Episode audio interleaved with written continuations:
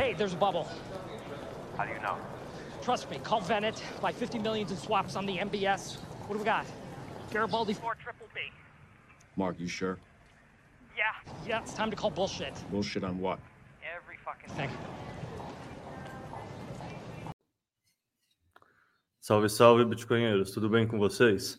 É, acho que o convidado de hoje dispensa apresentações, já gravamos alguns podcasts juntos, seja aqui no Explica Bitcoin, seja no antigo Anti-Podcast, é o Rafa Zaguri, mas vamos assumir, Rafa, que talvez uma ou outra pessoa não te conheçam. Então faz uma apresentação assim bem breve, de dois, três minutos, de quem é o Rafa Zaguri no ecossistema, tanto do Bitcoin como, como o que te trouxe aqui. Legal, pô. Ótimo estar aqui mais uma vez. A gente fez um podcast ao vivo também, presença, não um podcast, né? Mas lá na SatisConf a gente também teve, teve junto. Então, prazer sempre estar junto com, com você, cara. É, cara, eu tô no, no, Bitcoin já há um tempinho. É, venho do mercado tradicional de finanças, né? Trabalhei muitos anos em Wall Street, nos Estados Unidos. Trabalhei em bancos grandes como Goldman, Merrill, Deutsche Bank, fazendo diferentes coisas na parte de trading normalmente. Fui trader de derivativos, assim, muito, muita coisa.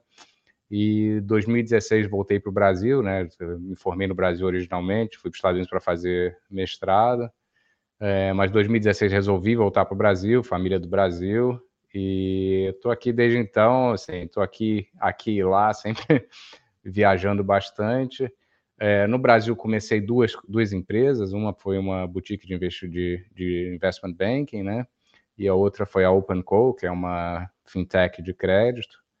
E mais ou menos um ano e meio, dois anos atrás, resolvi sair dos dois negócios e me dedicar mais ao mundo do, do Bitcoin. Né? Eu, por muito tempo, sempre adorei programar. Sou, eu sou, sou um banqueiro que programa, que provavelmente me faz um péssimo banqueiro e um péssimo programador, né? Mas é, é super raro. É, mas sempre adorei programar. Pô, nos anos 90, rodei uma BBS no, no Brasil. É, o pessoal não deve nem saber o que é BBS, mas BBS, antes do tempo de ter internet, você, ligar, você literalmente deixava um computador ligado que atendia o telefone da tua casa por um modem e era assim que a gente trocava informação, trocava jogo, software, tudo pelas BBS, né? Então, rodei uma BBS nos anos 90. É, sempre gostei de programação, desde pequenininho. E aí, quando eu saí das, da, dos meus negócios, eu voltei de novo a me dedicar mais a fazer código, a ajudar alguns softwares de open source. E o Bitcoin, acho que é a área natural para juntar as coisas que eu gosto, que é finanças e, e tecnologia. Então comecei a me dedicar mais. É, sempre fui bem ativo no Twitter, tenho um, um perfil no Twitter que é o AlphaZeta, que é, já há muito tempo fala de Bitcoin. E, e aí comecei a dedicar mais tempo para o Twitter, mas eu vi que era um negócio que não escalava muito, né? Porque, primeiro que assim, totalmente pseudônimo, então por, que, tem coisa boa e coisa ruim com isso, né? Mas assim, não, não alavancava muito, acho que eu poderia alavancar meu skill set. E aí, numa dessas conversas de Twitter, conheci o Corey, né? É, a gente fui, que é o fundador da Swan. Eu fui muito crítico lá atrás das empresas tipo BlockFi, Genesis, esses caras todos que estavam fazendo empréstimo com Bitcoin. É, o Corey também, então a gente trocava bastante informação nessa, nessa época. E aí, mais ou menos, tem um pouco mais de um ano atrás, numa troca dessa de Twitter, ele falou: pô, tô precisando levantar capital para a Swan. Eu tinha acabado de levantar capital para a Open. A gente tinha fechado a série D que o SoftBank entrou como, como investidor. Eu peguei a DM, mandei a DM para ele, falei, Corey, cara, te ajudo de graça, preciso, precisando, quero ver a Swan dar certo, porque no final das contas eu, eu acho que vocês estão fazendo para o ecossistema do Bitcoin é super importante, assim como você faz também, Caio, essa parte educacional é extremamente importante. É, e a conversa foi bem, e o Corey falou: não, pô, então vem para cá, vem me ajudar. E entrei na Swan tem um pouco mais de um ano. É, totalmente no início, assim, sem, sem muito. É, não, não tinha um, um, um, cargo definido, até hoje acho que eu não tenho, eu adoro isso. Embora eu seja CIO da empresa, eu faço um pouquinho de tudo, né? desde ajudar a fazer código para coisa básica, até ajudar a levantar capital. É, e é o que eu gosto de fazer, eu sempre gostei de poder pô, ir desde o chão da fábrica até de novo a parte mais estratégica. É, e comecei na entrei na Swan, como eu falei, mais ou menos um ano e meio atrás. Inicialmente, muito do que a gente estava fazendo era pensando, e até hoje é, né? A gente pensa muito assim, como que a gente pode aumentar a adoção do Bitcoin. E aí, nesse caminho aí, nesse último ano, ano e pouquinho, a gente montou algumas coisas legais, né? Eu montei o Nakamoto Portfólio, que é nosso portfólio, nosso portal de research, onde tem bastante coisa tentando explicar um pouco mais sobre o Bitcoin, principalmente na parte é, legacy, né? Então, ajudando o pessoal de Fiat a entender pô, como que o Bitcoin entra no portfólio, como é que os retornos do Bitcoin se comportam comparados com retornos de ativos tradicionais. Então, tem uma série de coisas que a gente já discutiu em outros podcasts aqui. Tem o modelo de Schrödinger, que é um modelo que eu montei é, para tentar explicar um pouquinho do potencial do Bitcoin. E, então, isso foi a primeira coisa que, que a gente montou. E a gente sempre teve muito na cabeça assim, mas o que mais que a gente pode fazer para o ecossistema do Bitcoin? O que mais que a gente pode fazer para ter certeza que a Swan vai estar aqui daqui a 5 anos, 10 anos?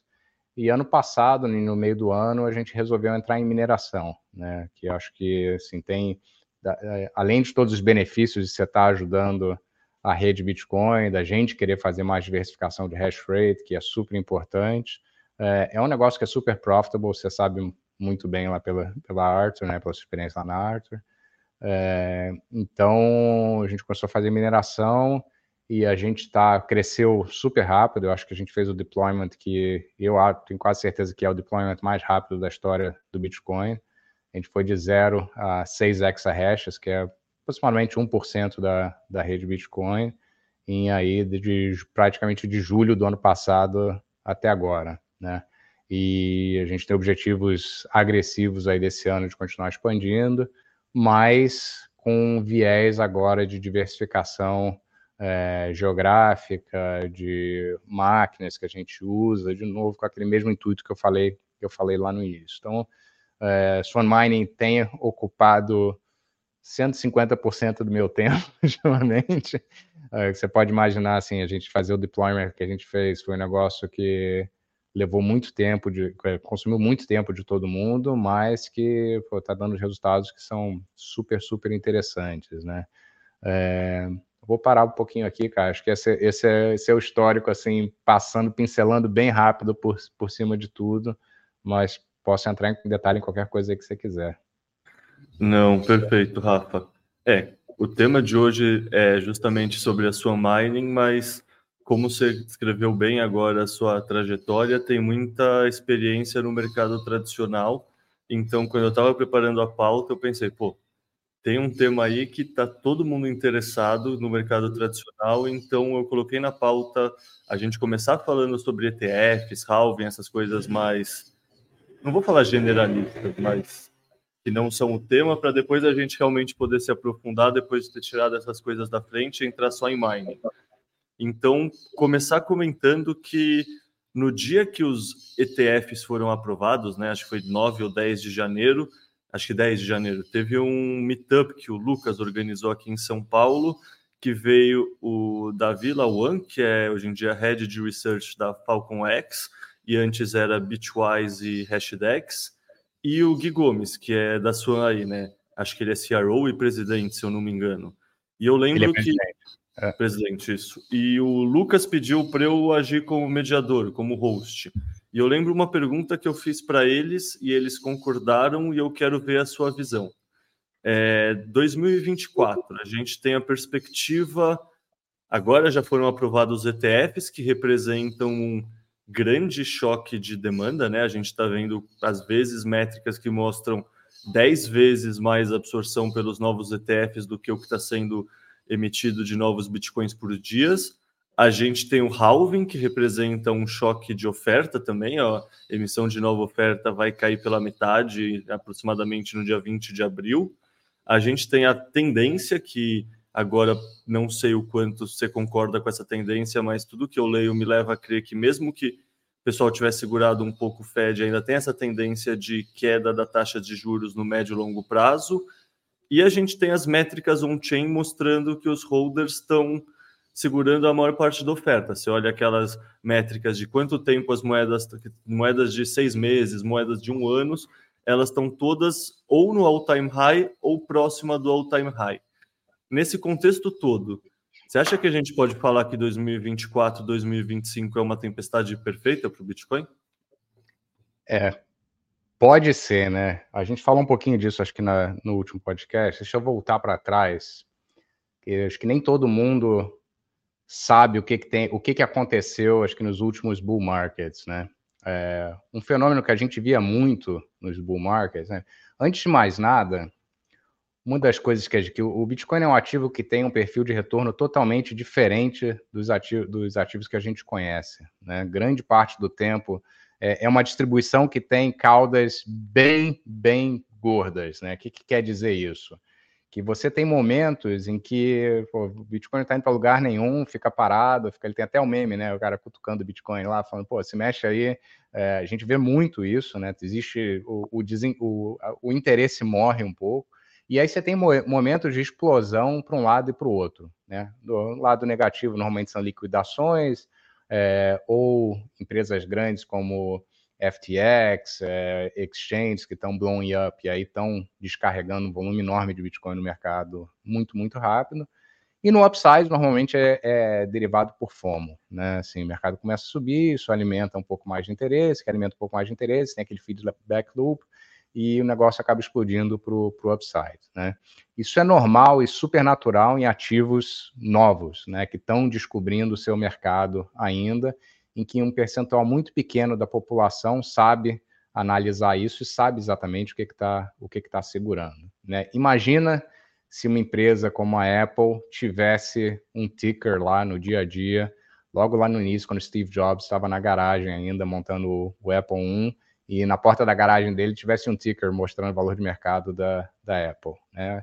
É, que aquele dia lá que ele não conseguia achar comprador para o Apple 1, ia para zero, no dia seguinte, o cara lá que ele conseguiu capital para fazer o financiamento dos primeiros Apple 1, o ticker explodiu para cima, né?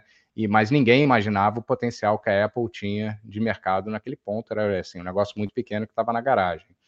O Bitcoin não está na garagem, mas assim, a gente está muito mais perto de uma startup do que a gente está de ser um, um mercado sólido, não precisa ir muito longe. Você compara o valor de mercado do Bitcoin com o total addressable market que hoje, de todos os ativos que são reserva de valor, né? Ouro, real estate, é, e é uma fração de uma fração de uma fração. Né?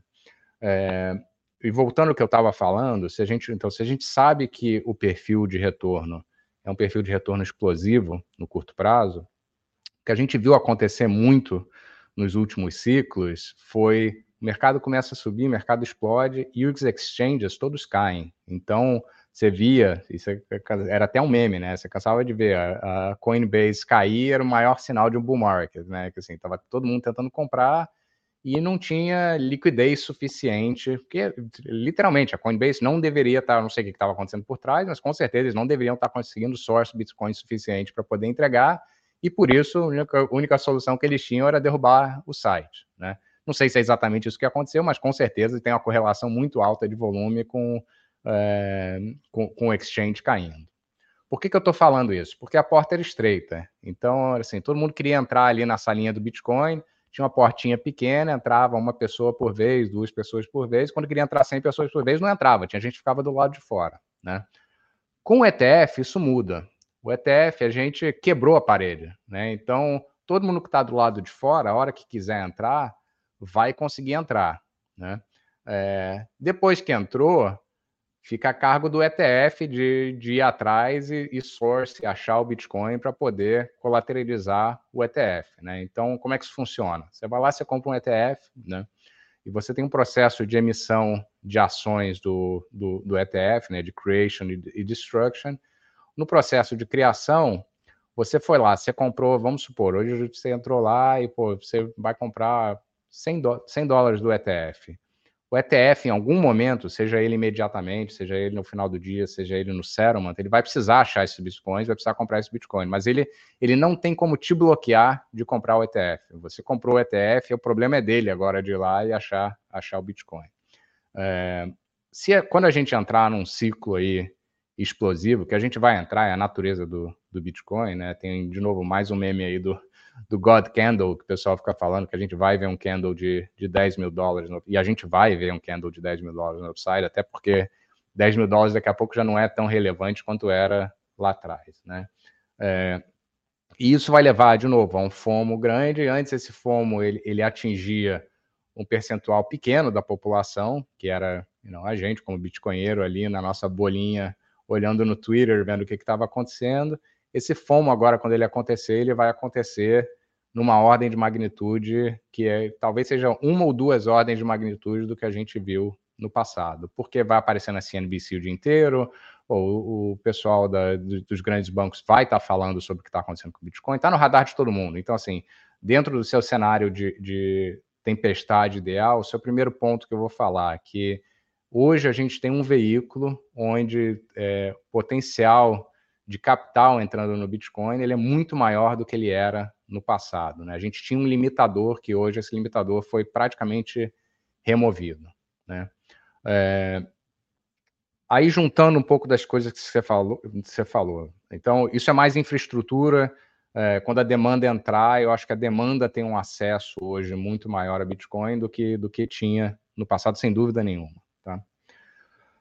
Do lado da demanda ainda, é, a gente não começou nem a ver os fluxos que a gente viu no ETF, nos ETFs até agora são minúsculos, tá? Comparado com o potencial do, do, do, do Bitcoin. Você olha, estou é, até com os números aqui na minha frente que eu estava olhando hoje de manhã.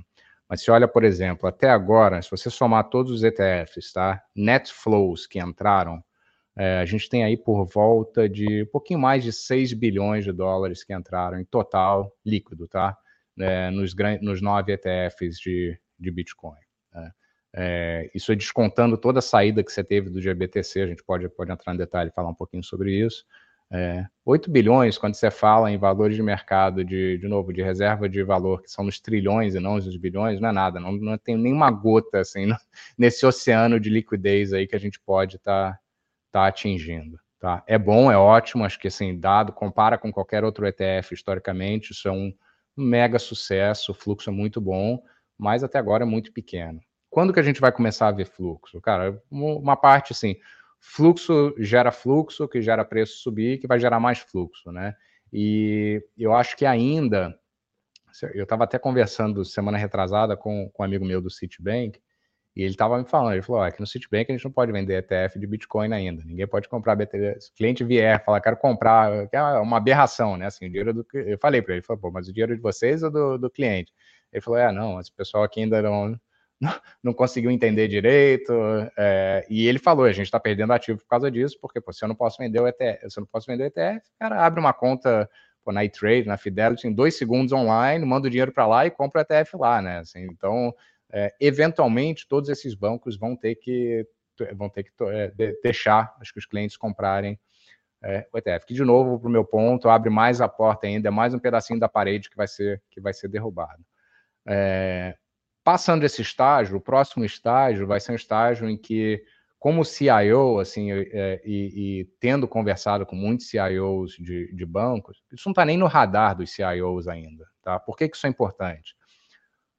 A Goldman, por exemplo. A Goldman tem uh, a Charmin, que é CIO do, do Wealth Management, ela tem um portfólio base dela lá, que é o portfólio recomendado, em que todos os wealth managers, ou grande parte dos wealth managers da Goldman, vão alocar para os clientes. Então, o cliente chega lá, você chegou lá na Goldman, bateu na porta, pô, quero montar um portfólio com vocês. Eles vão ter um portfólio básico. Fala assim, ah, Caio, pô, você tem tantos anos, pô, você é um cara menos agressivo, você tem as, essas necessidades de liquidez aqui, tá aqui o teu portfólio. Esse portfólio normalmente é montado pelo CIO Office, né? Então, eles têm lá é, o asset allocation deles.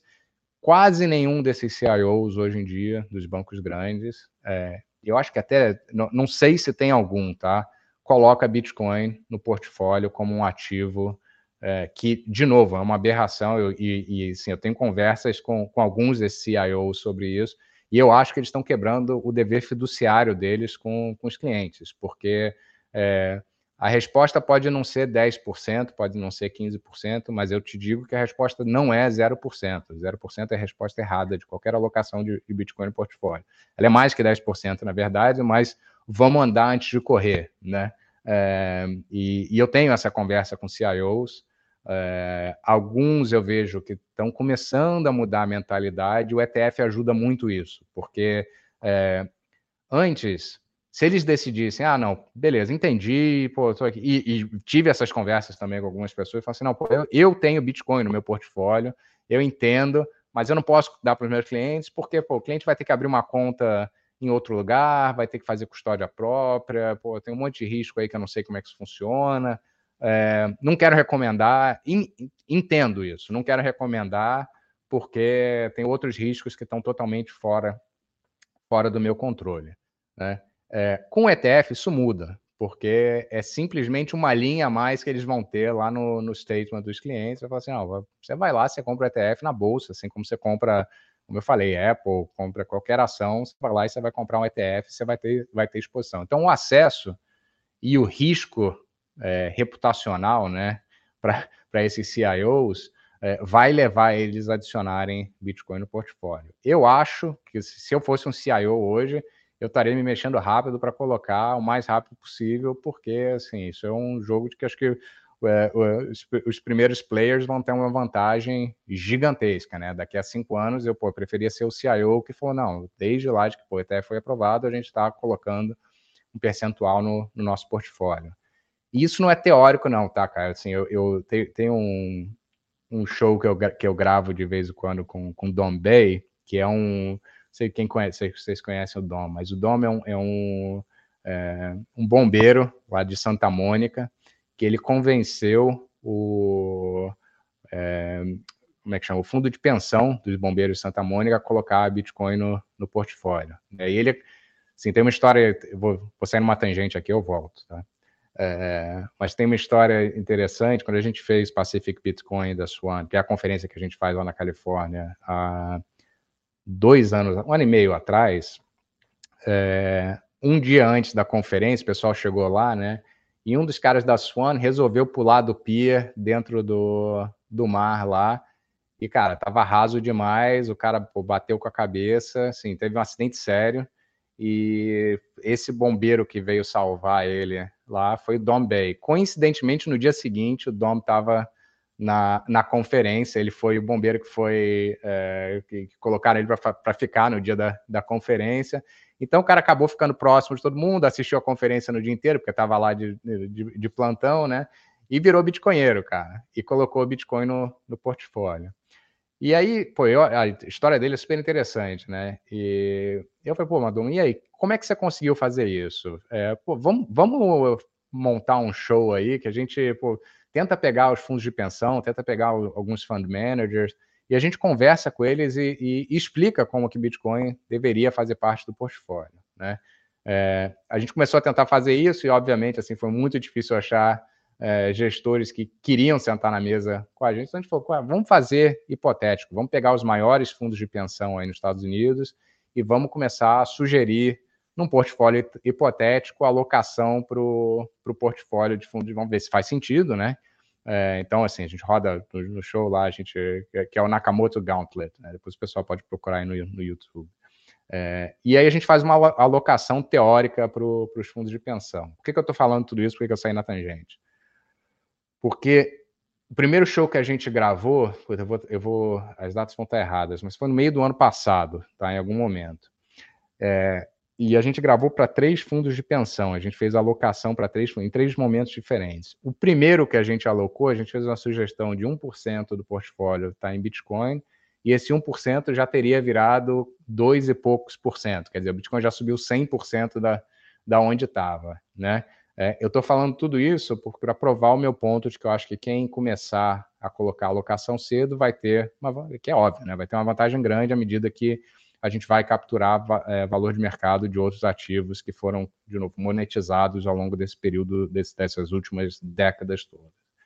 É, voltando para o ponto aqui de, do, do, ETF, da oferta, da demanda e para onde que a gente vai, né? Que eu acho que é o mais importante.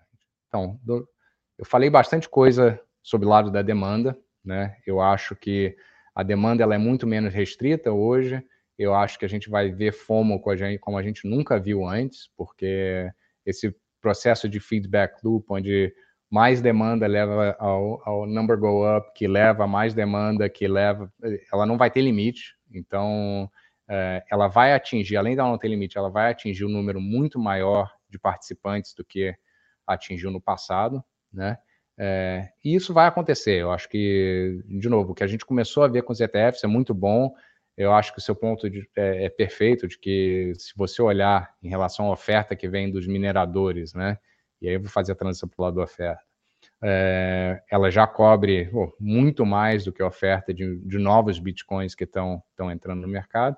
Mas a realidade é que essa oferta cada vez ela fica menor e cada vez ela vai ficar menor ainda em relação ao valor total de mercado do, do Bitcoin, tá?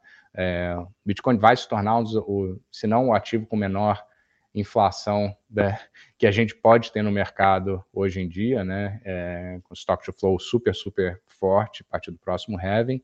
É, mas, de novo, eu acho que é, é, é, é pequeno em relação ao valor de mercado e ao fluxo que a gente vai ver no total, né?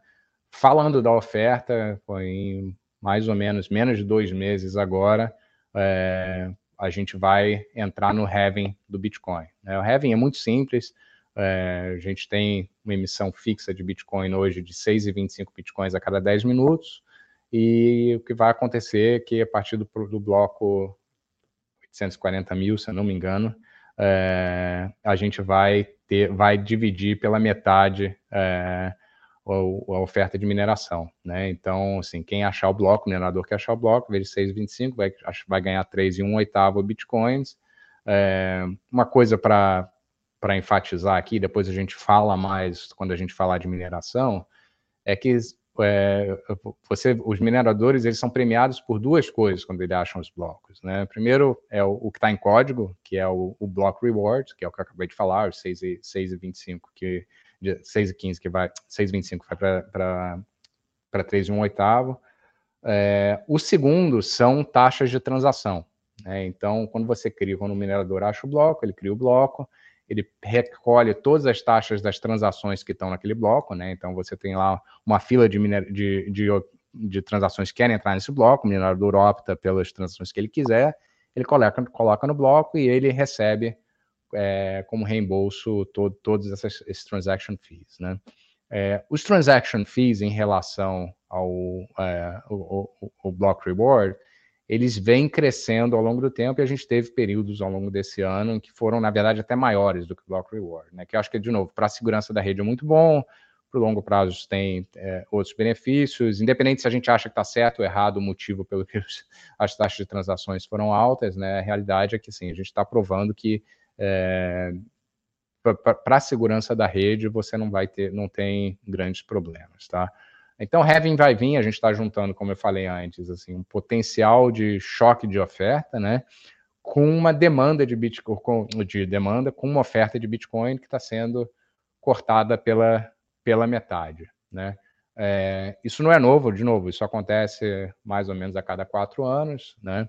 É, historicamente, que, que a gente viu durante os Heavens, né? É, e sei lá se vai ser da mesma maneira ou, ou não, porque assim, a gente está falando de com liquidez em mercado mesmo, a gente só tem dois períodos de Heavens que acho que a gente pode se basear para ver o que, que aconteceu no histórico. Né? Mas historicamente, sim, o preço não mexe muito antes do Heaven, depois do Heaven, por um período de tempo, fica estagnado, sobe um pouco, e mais ou menos cinco, seis meses depois do Heaven, o preço explodiu para cima. Né? Isso é o que aconteceu na história. Eu não acho que o que vai acontecer dessa vez é, é linear com o que aconteceu na história. De novo, primeiro que são dois pontos só que a gente tem, então assim não é estatisticamente não, não, não é significativo. É, segundo, a gente tem uma dinâmica de mercado hoje que ela é muito diferente por tudo aquilo que eu já falei é, no passado. Eu acho que a gente bate all-time high antes do Heaven. Isso de chute, tá, cara? Assim, é, sei lá o que, que, vai acontecer, cara. Se tem alguma coisa oh, mas concordo 100% com o seu chute. Para mim, em dois meses, a gente já deve ter passado. Pô, falta 15, 20%. Esse de ontem para hoje subiu 10%. Sim, exato. Exato. Então, eu, assim, meu cenário base é esse, de que a gente bate all-time high antes do Heaven. É, e sei lá o que, que acontece depois, cara. É, acho que é como tudo no, no, tá tão cedo, né? Que eu não ficaria surpreso se o preço multiplicar por cinco, não ficaria surpreso se o preço fica aí por mais um ano, dois anos, assim. A gente que já passou por, por alguns ciclos de Bitcoin, a gente sabe que se tem uma coisa que a gente pode ter certeza que ele vai surpreender e que alguma coisa vai acontecer que a gente não não está esperando. É, mas pensa de novo no potencial de adoção que ainda nem começou a ser tocado. A gente falou, eu acho que o Bitcoin é uma revolução super interessante, né? Porque eu acho que o Bitcoin é o primeiro ativo e que ele dá preferência ao indivíduo é, comparado com instituições, comparado, começa de baixo para cima, né? É, os ativos, pensa no petróleo como outro extremo, né? O petróleo é um ativo que é super controlado, e desde o início, porque quando começou, quando começou a ganhar escala, você precisa ter um, um capex grande, um apex grande, para você poder montar a estrutura, né? E por isso tende a ser centralizado, e assim, a concentração de valor fica com, com, com esses grandes players, né? É, Bitcoin é o contrário, né? Começa de baixo, assim, é, é muito mais fácil. Contei a história, né? Eu cansava de falar com, com gente de mercado financeiro, falava assim, não, eu tenho Bitcoin para mim, mas eu não, não falo para meus clientes, não, não mostro meus clientes, porque tem, tem vários riscos. É, porque ele tinha que passar pelo banco, pela estrutura do banco, e eu tentei algumas vezes explicar Bitcoin dentro de estrutura de banco, foi um desastre, cara. Então, que de novo, é ótimo, né? Agora olhando para trás, eu vejo que isso é ótimo, porque deu é, espaço para essa revolução começar de baixo para cima. Então, eu acho que assim, vai, vai continuar nesse é, escalando para cima. A gente ainda tem, é, como a MicroStrategy começou a adquirir Bitcoin, a gente vai ter outras empresas que vão colocar Bitcoin no, no balanço. Depois disso, a gente vai ter é, instituições grandes, né, como fundos de pensão. Faz todo sentido, assim, por se você simplesmente olhar, esquece que é o Bitcoin, né? Simplesmente olha por, por risco-retorno, pela correlação que ele tem com outros ativos, simplesmente pelo perfil de retorno, faz todo sentido esses fundos de pensão terem é, Bitcoin no portfólio. Quando você adiciona isso, que os fundamentos são um hedge natural, a inflação que vai comer os benefícios que eles têm que pagar, é, no, no, fundo, faz absolutamente todo sentido. Acho que é uma questão do, é, é dos gestores desses fundos entenderem é, isso e passar por cima do risco reputacional que eles veem hoje de, é, de colocar um ativo como esse no portfólio. Né? De novo, isso tudo vai, vai acontecer depois das instituições desse calibre. Acho que a gente vai ter um momento, já começou a ter, acho que com, com países como El Salvador, de soberanos colocando Bitcoin. Acho que é, bancos centrais vão ter Bitcoin, como tem ouro hoje no, no balanço, vão ter Bitcoin no balanço. Tudo vai acontecer é, no seu tempo, né? vai acontecer nesse Heaven, vai acontecer daqui a dois Heavens, daqui a cinco Heavens, não tenho a menor ideia, cara, mas eu assim, tô, sou convicto de que é, o Bitcoin não é replicável, é, não existe como a gente criar é, outro Bitcoin, né? E a gente já passou de um, ponto, de um tipping point de, de, efeito de rede que eu acho que é muito difícil de voltar para trás.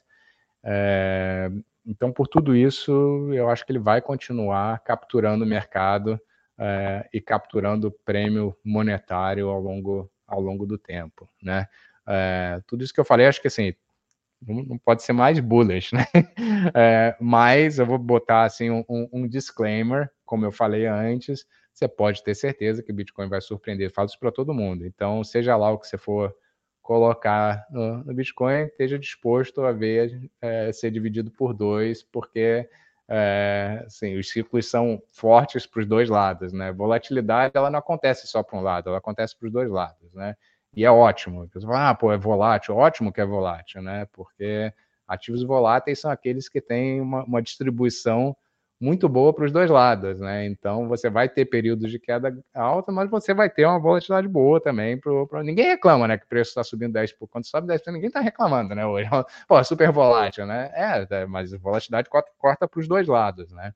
A faca é que corta, corta para os dois lados.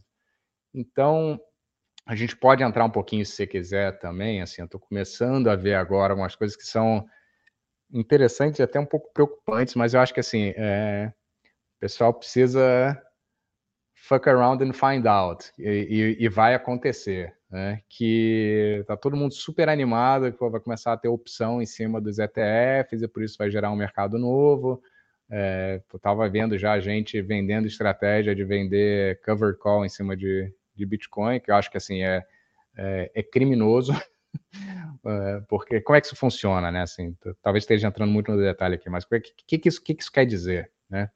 quando tiver o um mercado ativo aí de opções em cima dos ETFs, né, você vai poder comprar e vender opções de compra ou opções de venda, assim como todos grande parte dos ETFs tem. Depois de um tempo que ele, o ETF está listado, naturalmente é, são listadas opções também. Né? Tem um processo todo que vai passar, mas eventualmente as opções vão ser aprovadas. Então você vai poder vender, por exemplo, uma opção de compra em cima do ETF, vamos supor que o ETF está tradando a 100, tá? Você pode vender uma opção de compra em cima do ETF a 120 para um mês. Então, assim, isso, e para isso você vai coletar prêmio, né? Porque você está vendendo para alguém a opção de comprar o Bitcoin a 120 daqui a um mês, e que ele pode ou não exercer essa opção.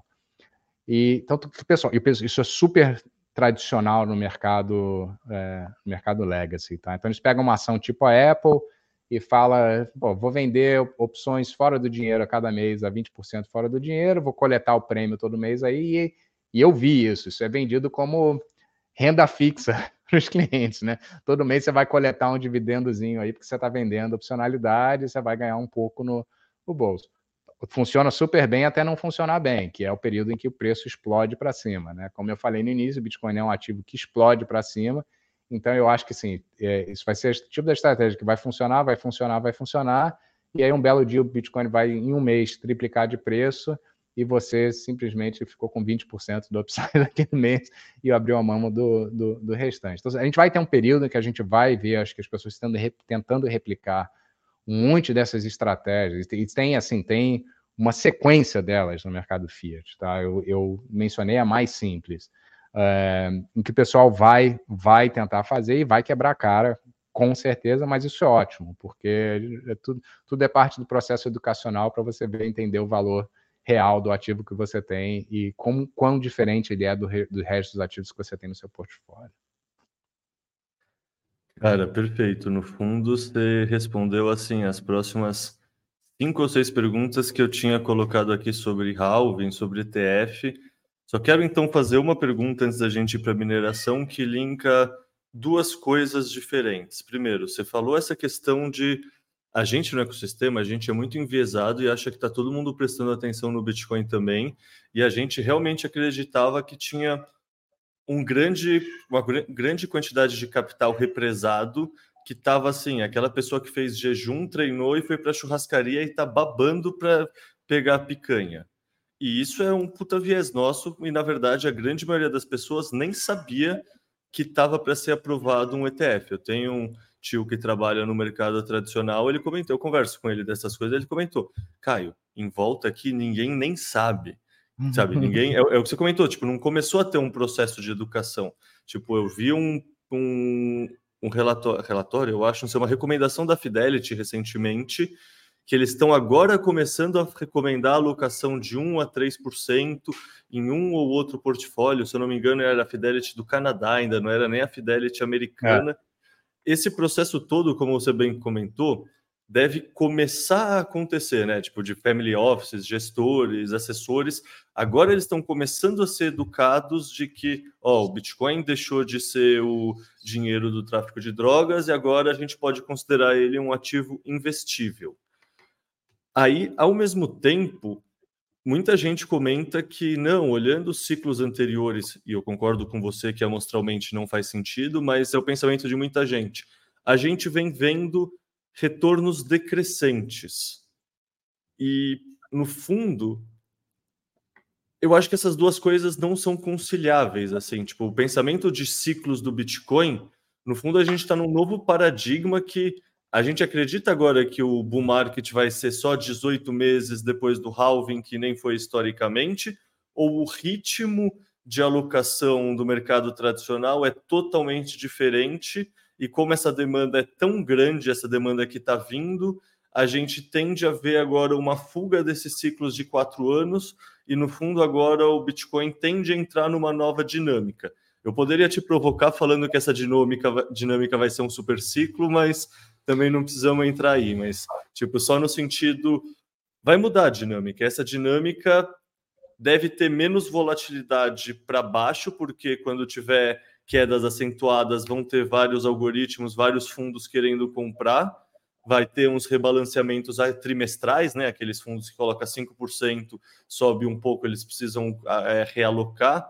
Como você enxerga essas, essa dinâmica de mudança de demanda é a história dos ciclos do halving. Você concorda comigo que esse, esse pensamento de ciclos tende a desaparecer daqui para frente?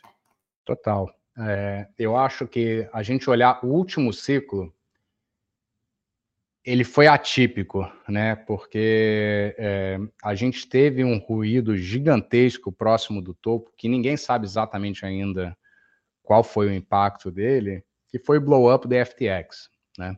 É, eu acho que se a gente não tivesse tido o efeito da. Porque todo mundo para para pensar na FTX né, e, e, pensa só na explosão, quando foi realmente o unwind, que pô, você viu o preço do Bitcoin despencar. Né? Antes disso, aquilo ali era uma fraude. Né? Então, todo mundo que estava depositando Bitcoin lá ao longo do bull market, eles estavam pegando Bitcoin e estavam vendendo no mercado. Né? Então você teve um fluxo natural, é, é, não natural, né? artificial de venda de Bitcoin, que na verdade não era Bitcoin deles, eles não poderiam estar vendendo. Né? A pessoa colocou lá em custódia com eles, achando que estava seguro, e não, eles estavam passando para uma outra, um outro braço da FTX que estava vendendo os Bitcoins. Isso criou um ruído no mercado aí que é difícil de precificar, né? Eu acho que se você não tivesse esse fluxo, à medida que a gente estava tendo o, o, preço subir, você não tivesse esse vendedor é, artificial aí no mercado, o preço teria subido muito mais, tá? Então a gente olhar o último, é, isso é para endereçar o teu primeiro ponto, de que se, se a gente está vendo retornos decrescentes. Não sei, por causa disso eu não sei se o que a gente está vendo é, é um retorno decrescente ou não. E, e, a propósito, teve um período também, que aquele segundo topo que a gente teve para 69 mil, pá, tudo leva a crer que também foram eles fazendo esse ruído, é, tentando puxar o preço para cima. Né? Então, assim, no último ciclo, acho que a gente ainda tinha um mercado que era concentrado o suficiente, que você podia ter essas dinâmicas, que com o ETF entrando e com o volume crescendo, cada vez isso fica mais, mais diluído. Tá? É, em relação ao seu primeiro ponto, de pô, a gente está numa bolha, é, total. É, eu adorei o seu podcast, estava ouvindo pô, ontem, voltando para casa, que você fez com a, com a mãe, do, mãe do Bruno, né? É, pô, excepcional, cara. Vai, vai, ser o podcast que eu vou mandar hoje é, para meus familiares. Eu acho que talvez é, eles vão ter uma empatia muito maior com a história dela do que com, com certeza, do que com, com a minha, com de outras pessoas, né? Porque, e ela fala, né, assim, como é difícil você ter esse tipo de conversa. E, eu evito, né? Porque uma coisa é você entrar numa conversa para falar sobre um tópico com alguém quando vocês estão em níveis. Eu não vou nem falar de conhecimento. É, acho que conhecimento talvez seja a palavra certa, que é similar, né? Quando você começa a tentar conversar pô, num nível totalmente diferente, né? Que você já estudou aquele negócio, não sei, né, milhares de horas, né? E a pessoa assim, tem conhecimento muito, muito básico, às vezes, eu, honestamente, não sei nem por onde começar, né? Porque é, é, você está tão distante, né? Que é, você tem que começar, talvez, pô, como, como ela falou lá, vamos falar do dinheiro, né? Vamos, como é que o dinheiro realmente é uma, uma abstração muito grande, todos os problemas que existem. E ninguém fala disso, ninguém conversa disso, que, de novo, é mais um ponto para provar que a gente está super cedo é, nesse ciclo. Eu sou grande, é, eu acredito muito, muito fortemente de que a gente, o, o, o modelo que talvez vá persistir no longo prazo é o modelo do stock to FOMO, né? Em que acho que no, no talvez a gente esteja no momento que a gente vê a, a, o stock to FOMO, para quem não sabe, ele é uma curva é, que ela começa muito acentuada, ela dá aquela paradinha, né? E aí ele acelera para cima totalmente. E fundamentalmente isso faz sentido, né? O que, que é essa acelerada para cima? Essa acelerada para cima é o, a hiperbitcoinização, né? Em que o Bitcoin passa a ser referência de tudo. Precisa ir muito longe, não. Pega, isso já aconteceu, tá? Você pega um gráfico do Cruzeiro, ou do Cruzado, ou de qualquer moeda do, do Brasil nos anos 80, 90, em dólar, comparado com dólar, e você vai ver que é o stock to FOMO, assim, é exatamente isso, né? Porque o que aconteceu? Você chegou num ponto que pô, a moeda perdeu o valor totalmente, e todo mundo quer escapar daquela moeda e quer entrar no outro sistema, e por isso isso acelera pro, é, é muito rápido. É, essa aceleração ela vai acontecer nesse ciclo, daqui a um ciclo, daqui a dois ciclos, daqui a dez ciclos? Menor ideia, cara, não sei. Mas eu, eu, eu assim, se tem uma coisa que, sabendo que o Bitcoin é o melhor ativo monetário que a gente tem, é, eu acho que ele está fadado a, a, a, virar a base monetária para todos os outros ativos. Tá?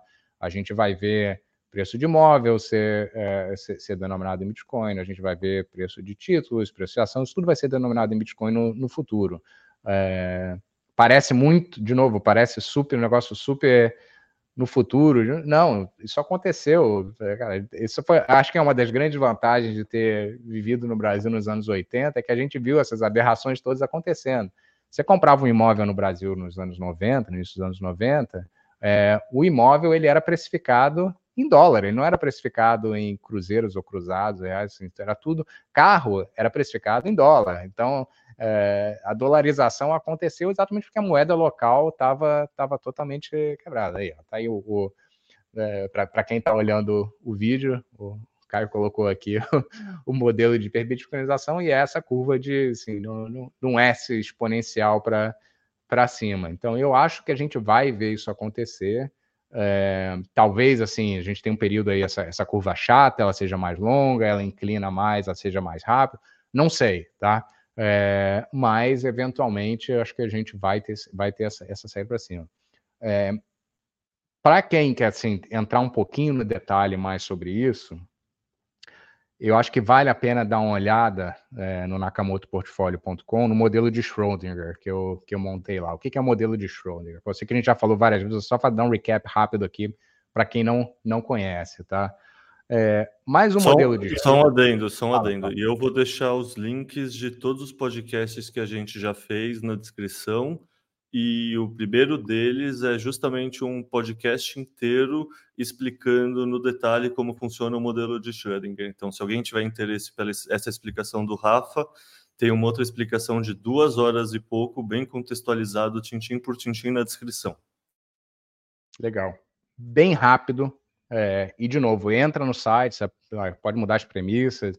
Fez, eu fiz um, um, um, aplicativo que é super fácil. Você muda todas as premissas num, num, sliding scale, então, à medida que você muda, o preço do Bitcoin vai mudando, e é legal é, brincar com ele para poder ver mais ou menos assim o potencial do que, que o que, que pode acontecer. Tá?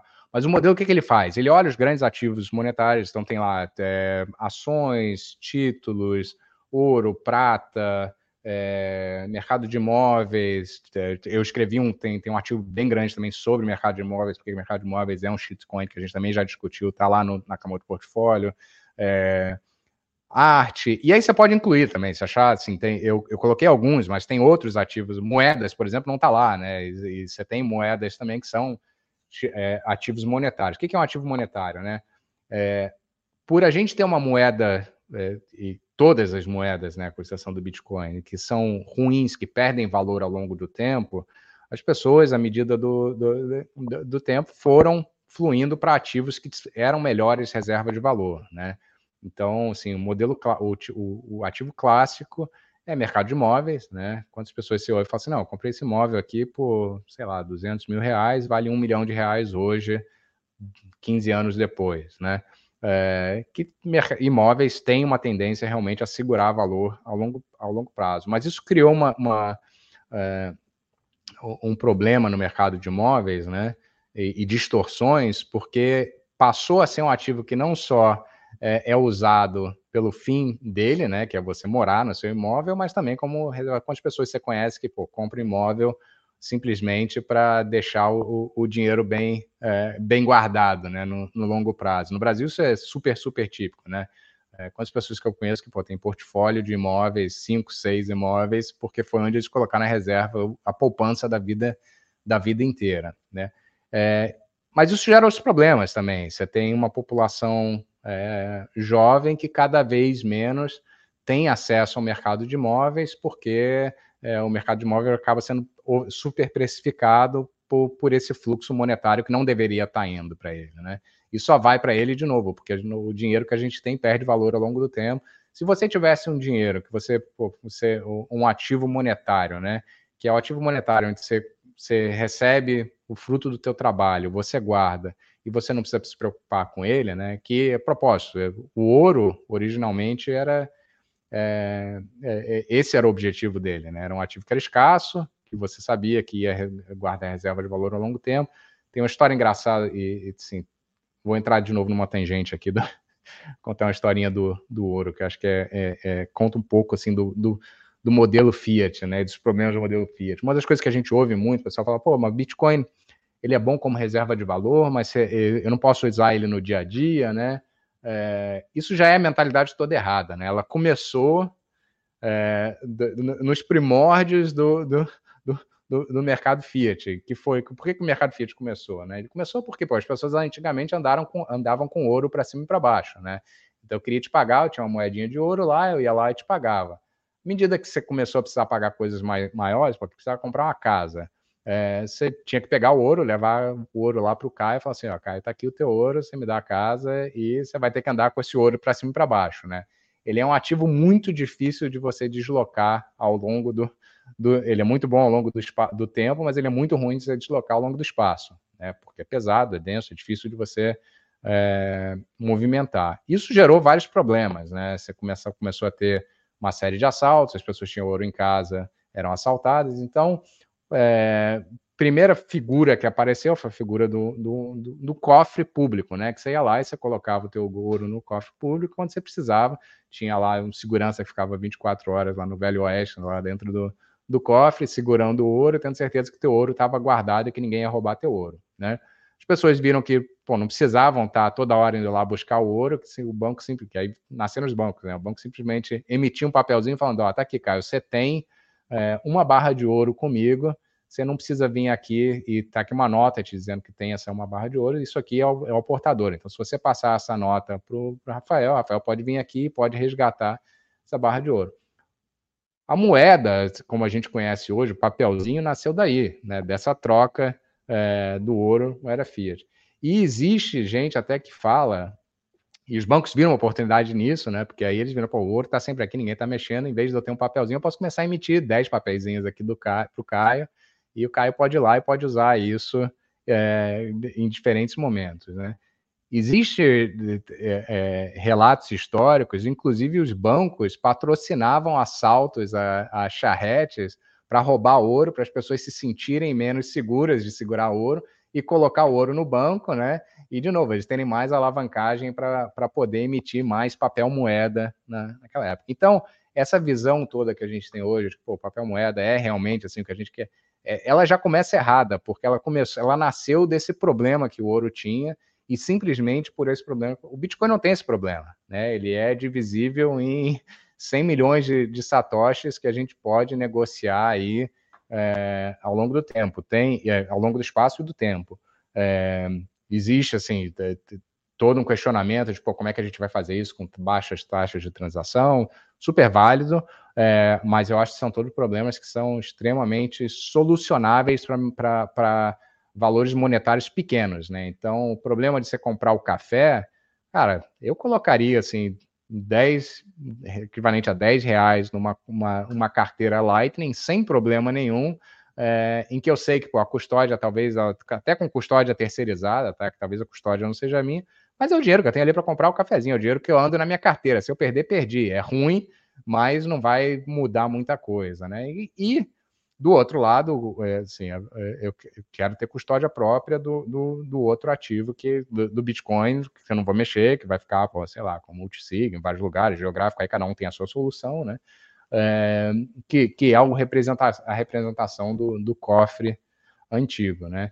A gente precisa quebrar, acho que, é, é, essa estrutura mental, né, que as pessoas têm ainda de achar que, pô, dinheiro é, é, você, você, precisa estar tá comprando café com, com dinheiro, assim, se, e se você não consegue comprar o café, então ele, não, ele perde todas as propriedades de reserva de valor. São duas coisas totalmente diferentes, eu não deveria nem ter, tá, tá, se metendo uma com a outra, mas se metem de novo por todos esses motivos históricos que, que a gente falou. Mas voltando aqui para o modelo de, de Schrödinger, eu saio umas tangentes às vezes, cara, pode me, buscar, cara, se eu for... Imagina, as suas tangentes são ótimas. Se começasse a falar de futebol, de trilha, sei lá, adoro os temas, mas não teria a ver, mas suas tangentes sempre são enriquecedoras, assim, imagina, saia enquanto você quiser. E, então, voltando aqui para o modelo de Schrödinger, né? O modelo de Schrödinger que ele faz é, ele tenta ser, e a premissa é sua, né? Então, você fala assim, ó, pô, vamos usar um exemplo, né? Mercado de, de real estate, né? De imóvel. Um mercado de 320 trilhões de dólares é, hoje. né?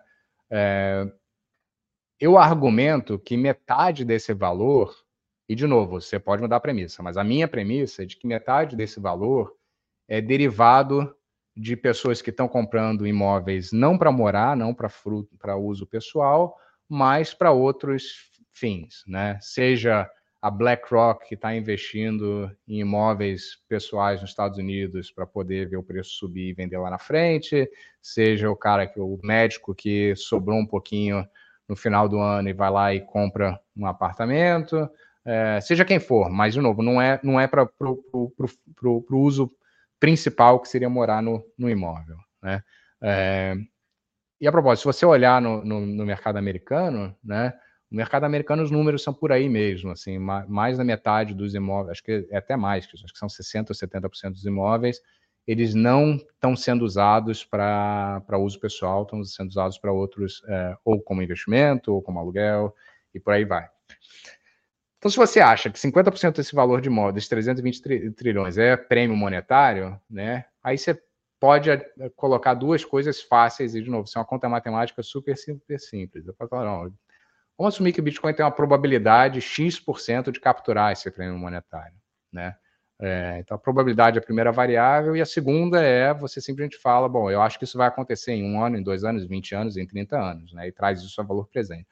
É, então, o modelo de Schrödinger é isso: ele pega um valor é, de um desses mercados, aplica qual um percentual desse mercado que é o prêmio monetário, uma probabilidade de captura do Bitcoin desse, é, de, de, de, desse ativo e traz a valor presente, dependendo de quando que você acha que isso vai acontecer. Né? Por que, que eu criei? De onde que eu me inspirei com esse modelo? Me inspirei com do, do, dois vídeos que eu assisti, né? E eu acho que os dois estão tão errados, embora assim, é, eu entendo talvez a perspectiva do primeiro. O primeiro é o Michael Saylor, né? Michael Saylor fala: não, é, Bitcoin é é melhor ativo, é, melhor tipo de propriedade que a gente pode ter, e por isso ele vai capturar, ele fala exatamente isso, e por isso ele vai capturar todos os valores dos outros ativos monetários que estão no mercado. E acho que a lógica dele está perfeita, a única coisa que ele esquece de mencionar é que, cara, é, é, como a gente falou, hoje é uma bolha, é um percentual muito pequeno de pessoas que veem isso acontecer e vem, e no geral as pessoas veem que é uma probabilidade muito pequena disso acontecer, tá? E o outro é o vídeo do Dan Penna, que é um, um idiota completo, mas é engraçado também de assistir, e que ele vale a pena dar uma olhada no YouTube, Dan, Dan Penna uh, Bitcoin. E ele, cara, começa a gritar, fala, não, Bitcoin is going to zero, Bitcoin is worth, Então esse é o outro extremo, né? É, que também ele não está colocando uma probabilidade nisso, né? O cara que fala que o Bitcoin vai para zero, ele não deveria nunca estar tá falando em absolutos. Ele fala, ah, eu acho que o Bitcoin tem uma probabilidade na cabeça dele, sei lá, de 80% de ir para zero, mas os outros 20% ele não vai para zero, né? Então o valor dele não é zero, por definição, nunca é zero, porque é, acho que é muito, muito quase impossível você ter uma pessoa que acha que a probabilidade do Bitcoin para zero é 100%, né? É, e se a pessoa fala isso, ela já acho que já não está nem sendo racional, né? Ela já está tá apelando para a emoção. Então, quando você coloca probabilidade, é engraçado assim no modelo de Schrödinger, eu faço isso toda hora, de você virar para alguém e falar, pô, eu acho que o Bitcoin não vale nada, né? Está diminuindo é, o número de pessoas que falam isso, mas vira e mexe no, em conversas com, com gestores tradicionais, o pessoal fala, não, acho que vale nada, acho que vale zero. Fala, não, aí eu vou passo para esse ponto, falo assim, não, você deve ter uma probabilidade para esse negócio ir para zero, né? É, e aí eu entro no modelo de Schroeder e falo assim, ó, hum, vamos olhar o mercado de real estate aqui, cara, quanto que você acha que é o prêmio monetário? Que isso, até aí não tem a discussão de nada de Bitcoin, né? Quanto você acha que é o prêmio monetário do mercado de estate? Ah, sei lá, 60%, 70%. Você põe lá. Ah, tá bom. O que, que você acha que é a probabilidade do Bitcoin capturar esse prêmio? Bitcoin, sim, um cenário perfeito, Bitcoin foi lá, hiperbitcoinização aconteceu, capturou todo o prêmio monetário. É... Ah, mas acho que isso não vai acontecer. Não, essa não é a pergunta ainda. A pergunta é se, se existe uma probabilidade, né?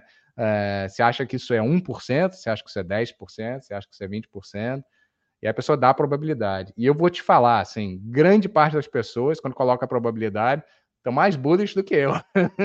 é porque a pessoa não consegue conectar essa probabilidade que ela tem na cabeça com valor, né? É, e os valores são tão grandes que quando você coloca em cima de um mercado novo de 320 trilhões, você coloca uma probabilidade menos, mesmo que pequena, o valor do Bitcoin hoje já deveria ser muito maior do que ele é, né? Então acho que o Bitcoin hoje está subvalorizado. Isso assim, fui num caminho, fui, eu fui, fui lá no Amapá para voltar e te dar a resposta de que a, é, a gente está tá super cedo nesse, nesse ciclo. É, e eu acho que ali naquela curva de S que você mostrou, a gente está começando talvez estar tá naquele período de estabilização ali.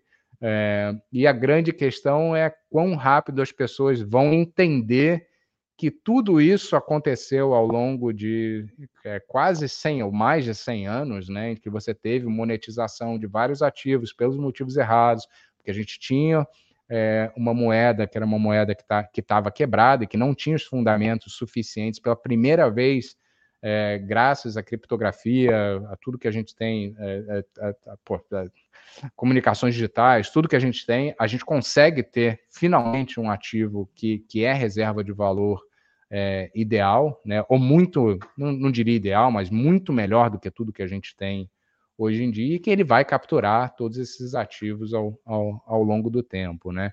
E o macro está do nosso lado, cara, porque pô, do, do outro lado, é, pensando simplesmente no dólar né, e nas moedas, é, nas grandes moedas do, do mundo, elas estão fadadas a, a, continuar se desvalorizando, não tem saída, não sem impressão de dinheiro, né? É, então, se isso continuar acelerando da maneira que a gente está vendo, é, em um momento talvez é mais rápido até do que eu acho, né, é, a gente vai ver uma hiperbitcoinização. As pessoas perguntam, por que, que é cenário, qual é o teu cenário mais bearish para o Bitcoin? Cara, meu cenário mais bearish para o Bitcoin, que acho que o Bitcoin é, assim, realmente vai, ter um, vai, vai, vai demorar para capturar valor, seria um cenário em que os governos passam a ser responsáveis e passam a, a segurar os gastos de maneira muito mais sustentável no longo prazo, porque aí eu acho que perde um pouco do, do apio, e aí o dólar realmente passa a ser uma moeda forte, realmente é, isso vai acontecer, cara, vamos voltar ao meu modelo de probabilidade. Eu acho que essa probabilidade é uma probabilidade extremamente baixa, de quase nula de acontecer. A história não está do lado do, dos, dos governos nesse sentido, e eu acho que isso não acontece. Não, é só pensar no tamanho das dívidas soberanas, né? Eles não têm alternativa. Tipo, ano passado o pessoal estava falando de 32, 33, já estamos em 34 trilhões de dólares. Então, assim, é, para não estender muito sobre o tema Stock to FOMO, eu vou só dizer que, para mim, concordo 100% com tudo que você falou. Para mim, é o único modelo racional de precificação do Bitcoin. Porque é isso, se você tem um negócio escasso versus um negócio que aumenta ilimitadamente, não faz sentido você acreditar em retornos decrescentes. Tipo, é só matemática, assim, é que a gente tem medo dessa extrapolação e do que ela significa, sabe? Daquele frio na barriga, mas no fundo é só matemática e se você consegue isolar o seu emocional, você vê que o estoque do FOMO, de fato, é o único modelo racional de longo prazo para a precificação do Bitcoin. Qualquer outro modelo que não leve isso em conta está falando que as moedas fiat vão se tornar mais fortes e não mais fraco, fracas com o passar do tempo. E se isso fosse verdade, o padrão ouro nem precisaria ter sido quebrado. Tipo, é matematicamente impossível isso. Não impossível, mas é o que você falou. Tipo, se os governos se tornarem fiscalmente responsáveis, eles não quiserem tomar dívida das próximas gerações, se eles não quiserem, se eles quiserem ser superavitários, etc., mas isso vai contra todos os incentivos deles. Então, acreditar nisso, não sei, é o que você falou. Tipo, tem um Ô, cenário. Caio, acontece, esse é frio é na barriga, esse frio na barriga ele existe, mas o, o Brasil é o melhor laboratório para isso tudo, cara. Eu adoro porque assim a gente tem tem relato histórico de várias coisas que acho que a gente vai ver de novo no, no Bitcoin. É, a gente viu essa, esse, cara, o modelo é esse. Pega, de novo, como eu falei antes, pega um gráfico do Cruzeiro em relação ao dólar, do cruzado, do cruzado novo em relação ao dólar, isso aconteceu, né? E por mais que. E, e as pessoas viram, ficam muito criativas, né? Porque assim, não tem incentivo monetário, eu acho que é um incentivo talvez um dos mais fortes que existem, né? Ele é rapidinho alinha todo mundo. E nos anos 90, cara, era proibido ter dólar em casa. Você não podia ter dólar, assim, você não, não podia comprar dólar, né? Era, você tinha um mercado comercial lá, que assim, era uma, uma taxa, como foi na Argentina agora também. Você não precisa ir lá atrás, não. Argentina, acontece isso agora. Se abria o, o, o, Globo lá, Jornal do, Nacional do Dia, sei lá, acho que Jornal do Brasil, né? Que era o jornal da época. E você tinha na primeira página lá taxas de câmbio. Aí você tinha lá taxa comercial, paralelo e o black, né? Que era onde o pessoal realmente. Aquele era o que valia, né? Que era o mercado negro, onde você ia lá e comprava e vendia e vendia dó. O mercado negro virou, assim, um negócio que estava no jornal, virou um mercado oficial. Porque as pessoas, de novo, ficaram criativas e, e, e era a saída que você tinha para. Uma das saídas que você tinha para poder é, realmente se proteger quando a perda de valor. Quando as pessoas começarem a entender que isso está acontecendo de novo, talvez numa escala global, né, e não numa escala regional, é, isso vai levar as mesmas coisas. A gente vai ter, vai ter, e vai ser difícil, tá? Porque vai ter governo que vai banir o Bitcoin, vai ter governo que vai falar, não, você não pode ter custódia própria, vai ter governo que vai falar, você, não, você tem que entregar, vai ter confiscação. A gente vai ver tudo isso, tudo confisco de, de Bitcoin, tudo isso que a gente viu é, que já aconteceu, vai ser tentado de novo. É, eu acho que vai, vão falhar, porque, é, é de novo, esse é um ativo que é muito diferente dos ativos tradicionais, né? É, os Estados Unidos, quando fez o confisco do ouro, é, é, muito mais fácil você confiscar ouro quando ele está já num cofre de um banco, grande parte, né, num cofre de, de um banco central, que você vai lá e simplesmente fecha a porta, ninguém pode tirar, né? Como foi o confisco da poupança no Brasil também, né? Lá no, mesma coisa, tá? Tava tudo é, dentro do banco, o governo vai lá, dá uma canetada e acabou. Você não pode tirar seu, seu dinheiro, né? É, quando você tem custódia própria dos seus ativos, né? É, isso não tem como acontecer. E as pessoas vão ficar mais criativas também, de, de, se diversificar geograficamente, de ter passaporte de vários lugares, de fazer arbitragem regional, né? Então, é, acho que vai, vão ter países que vão abraçar, como El Salvador está abraçando, vão ter países que não vão. É, e, de novo, fuck around and find out, cara, porque os países que tentarem ir contra é, é, é, esse mercado vão estar no lado errado da teoria dos jogos e vão acabar se estrepando e vão ter que eventualmente voltar atrás. Nada disso que eu estou falando é assim, é no, no, terreno da teoria. Isso tudo já aconteceu. Um exemplo, talvez seja até uma ponte boa para a gente começar a falar de mineração, é a China banindo mineração. Né? A China já baniu mineração que eu contei, acho que já foram seis vezes em momentos diferentes. É, e cada vez fala, não, a gente está banindo, mas você olha e fala, não, mas achei que já estava banindo. Não, mas agora é, agora é de verdade, tá? E a, e a hash rate continua lá, né? Hash rate continua, continua lá. lá. Teve uma queda lá em 2021, né? Que assim, teve muito minerador que saiu, se, se diz que foi para a Rússia, sei lá para onde que foi, mas hash rate continua lá e o governo chinês faz vista grossa, porque no final das contas eles estão vendo os benefícios da mineração, de, pô, de estabilização do grid, de você ter uma saída para a energia que talvez não e geração de riqueza também, né, no final, no final das contas. Então, de novo, o benefício, o, o incentivo monetário, ele, ele, ele fala mais alto do que qualquer, qualquer outro, né, e, e acho que a gente vai, vai ver isso em alguns ciclos, talvez seja acelerado, porque assim, minha, esperança é que alguns governos vão olhar e vão, vão aprender com os erros dos outros, né? É, eu acho, por exemplo, o, o, o, fato da China ter banido mineração, é, de ter visto como essa mineração foi para outros lugares, como Texas, Rússia, seja lá para onde for, é, já é um exemplo para outros. Já vi isso ser citado lá em conversas, por exemplo, é, com o estado de Nova York, né? Isso é beleza do, do, do, do do, do, mercado americano, que os estados competem entre si. Né? Então, Nova York assim, tem talvez uma das piores é, posições em relação à, mineração. Né? Nova York, Califórnia, são estados que normalmente são, são contra.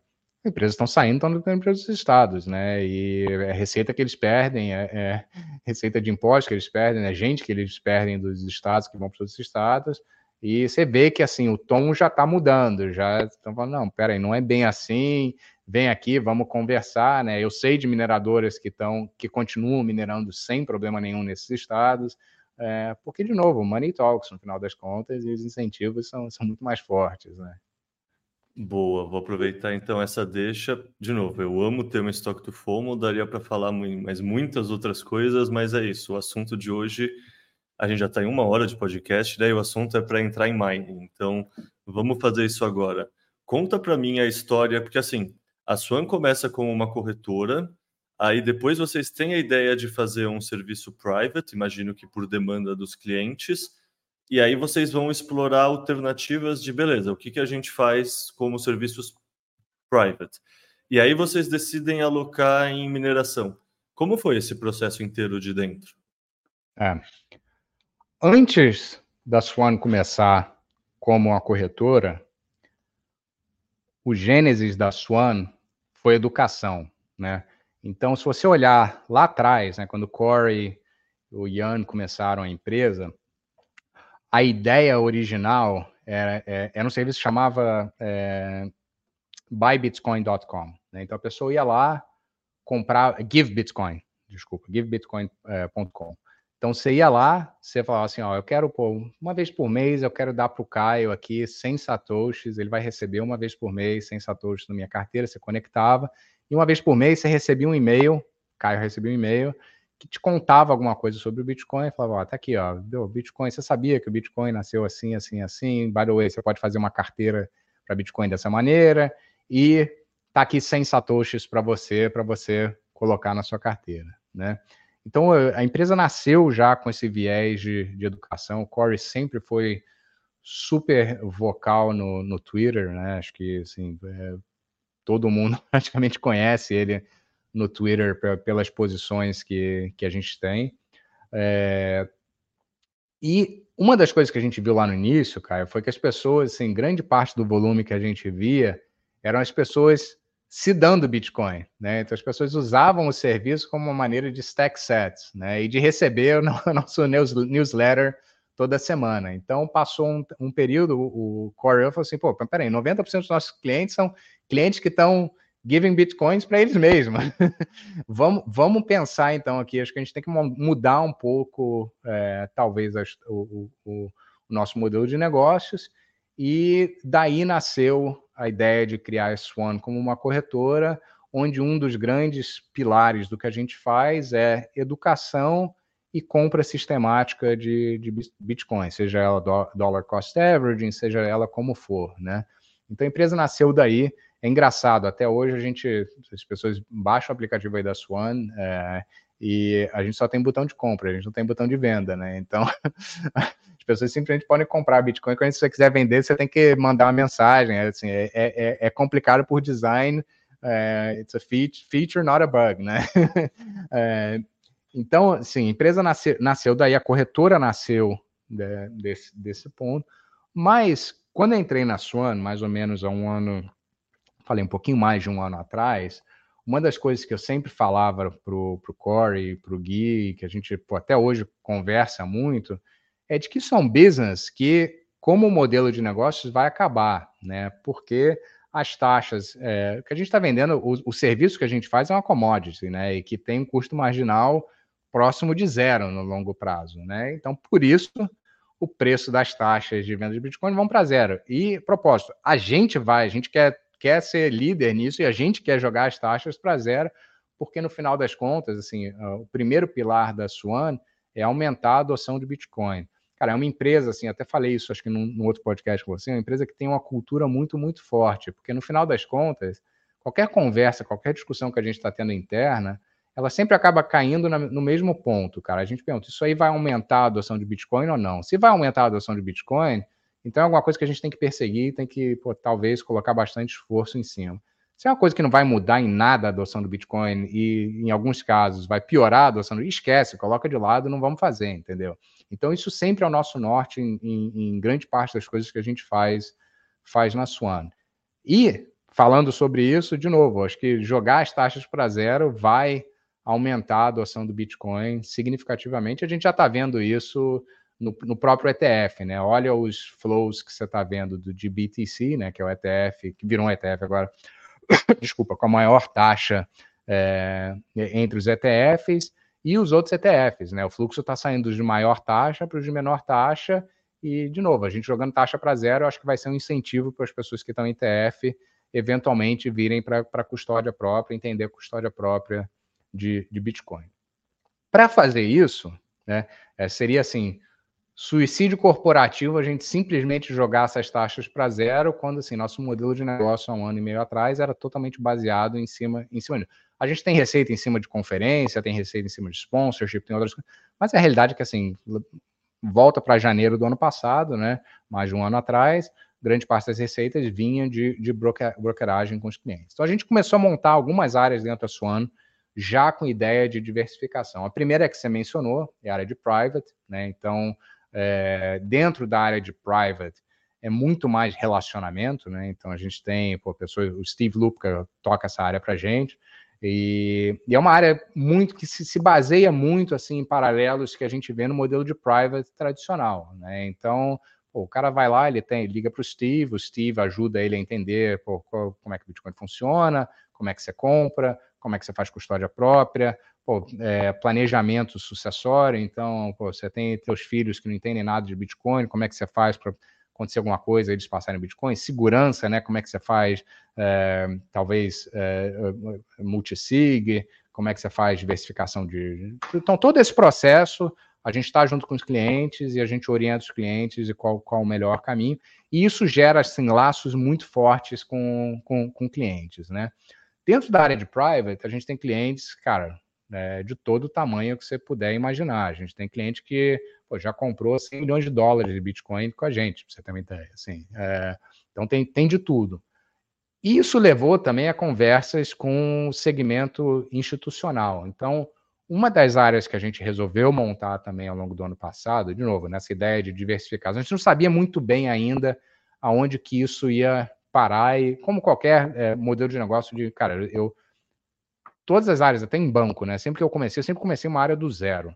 E, assim, todas as áreas que eu montei em bancos, elas nunca existiam antes.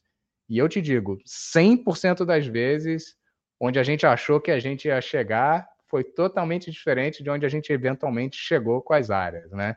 Em alguns momentos muito bons e outros muito ruins, mas, assim, é, você tem, o ser humano tem a capacidade de, de, de previsão que ele sempre su superestima, né? A gente acha que a gente controla muito mais coisas que a gente controla, a gente não controla uma fração de uma fração de uma fração do que a gente acha que, que a gente controla. Então, surpresas acontecem e, assim, a gente tem que abraçar as surpresas, né? É, então, estou falando tudo isso porque a gente começou a montar é, essa área e, e, e, acho que, assim, é, mérito total do Corey. Até quando ele me chamou para vir para entrar na Swan, Cara, eu não sabia o que eu ia fazer no da Suana, ele não sabia o que eu ia fazer na Suana, mas assim, a gente achou coisa para fazer. Então, achamos algumas coisas agora para fazer, inclusive maior, uma das maiores mineradoras do mundo. É, mas nesse processo, a gente começou a ver algumas coisas interessantes, né? Como eu falei, a gente começou a ver é, bastante, bastante instituição vindo para a gente e tentando entender Bitcoin. Falando, pô, é, eu quero entender um pouquinho mais, como é que eu coloco o meu balanço. O Nakamoto Portfólio nasceu um pouquinho disso, né? Acho que de conversas com family offices, conversas com é, agentes financeiros no mercado é, americano, né? De como colocar o Bitcoin no portfólio. Eu acho que vai ter um negócio para nascer aí de, de, de advice no longo prazo, mas a gente não sabe muito bem ainda como é que, como é que isso vai ser, tá? A parte a gente vai lógico, ganhar em custódia, mas enfim, isso foi um negócio que nasceu. No negócio institucional, a gente lançou Swan Institutional também no primeiro, segundo, é, um pouquinho antes do meio do ano passado, né? É, Swan Institutional é uma área com foco para cobrir os clientes institucionais. Então, parte é compra de Bitcoin, que é o que a gente está falando, parte é uma área que não é exatamente isso, mas se assemelha muito ao que um investment banking faz. Então, a gente dá advice para as companhias. Companhia, vou dar um exemplo. Né? Uma empresa de mineração, sei lá, vem para a gente fala: ah, eu quero reestruturar meu balanço, eu tenho muita dívida, pô, o que, que vocês podem fazer para me ajudar? E aí a gente senta junto com eles, acha investidores e tenta reestruturar o balanço é, dessas empresas. Isso abriu assim um leque de diálogos é, absurdo, né? A gente fala com todo mundo no mercado. É, e a nossa, estou te contando essa história toda para falar como o Swan Mining nasceu. Swan Mining nasceu de uma dessas conversas, em que a gente tinha é, pessoas que a gente conhecia que estavam investindo numa empresa na Austrália, que era uma empresa de mineração. A empresa estava levantando um Série A, precisava de capital, e esse negócio apareceu. A gente recebeu, cara, como a gente recebe toda hora, recebeu um deck olhei o deck falei, pô, esse negócio é interessante, vamos conversar com os caras. É, a Austrália tem assim, uma série de benefícios para mineração, uma delas, que é óbvia, é taxa baixa, é, custo baixo de energia, né? É, mas nesse processo de fazer essa análise, de olhar a companhia, de tentar fazer o due diligence da companhia, tiveram algumas coisas que chamaram muito a nossa atenção. E isso foi. A gente começou início de junho do ano passado a olhar essa companhia, talvez um pouquinho antes, mas assim, junho foi quando realmente acelerou e duas coisas chamaram muito a atenção nesse processo. A primeira foi o fato de quando eu olhava, estava olhando lá pro, pro, o plano deles e o plano deles de aquisição de máquinas, né, dos ASICs, que são as máquinas mineradoras, e eu olhava o preço dos ASICs, cara, eu fiquei, quando eu olhei o que eles tinham posto no business plan e os números que eu lembrava na minha cabeça, eu tomei um choque, né? Porque as máquinas são precificadas, para não ter ideia, em, assim, a unidade é dólar por, por terahash, né? Então, é mais ou menos quanto, quanto de capital que você está deploying para ter uma unidade de força computacional, né? É, então, quando eu olhava os preços que eles tinham lá no modelo, que eram por volta, eu vou, não é exatamente isso, mas sei lá, eram por volta de 18, 19 dólares por terahash, os números que eu tinha na minha cabeça, eu lembrava de ter números na ordem de 100, acima de 100 dólares por terahash. Então, cara, fui puxar o histórico e a primeira coisa que eu notei é que realmente eles estavam corretos, né? Na verdade, os números deles estavam até altos comparado com o mercado estava e as máquinas estavam extremamente baratas comparado com, com o histórico, né? Então, isso foi a primeira coisa que ficou, aquela primeira pulga que ficou na minha cabeça. E a segunda foi, é, em conversas paralelas que não tinham nada a ver com essa conversa, toda hora aparecia alguém falando para a gente, pô, a gente teve uma liquidação grande aqui de uma empresa, uma Genesis da vida, sei lá, uma BlockFi, empresas que quebraram, que faziam mineração também, é, que estavam hosting, né, que estavam colocando máquinas deles em alguns, desse, de, de, em alguns lugares nos Estados Unidos, e assim, a disponibilidade que você tinha de, de, de facilities para colocar mineradoras era gigantesca, né, a termos muito atrativos. É, então, com essas duas coisas na cabeça, a primeira coisa que a gente falou, beleza, vamos investir na. A gente investiu na companhia australiana, né? E eu falei, beleza, mas vamos olhar esse negócio mais, mais adentro, né?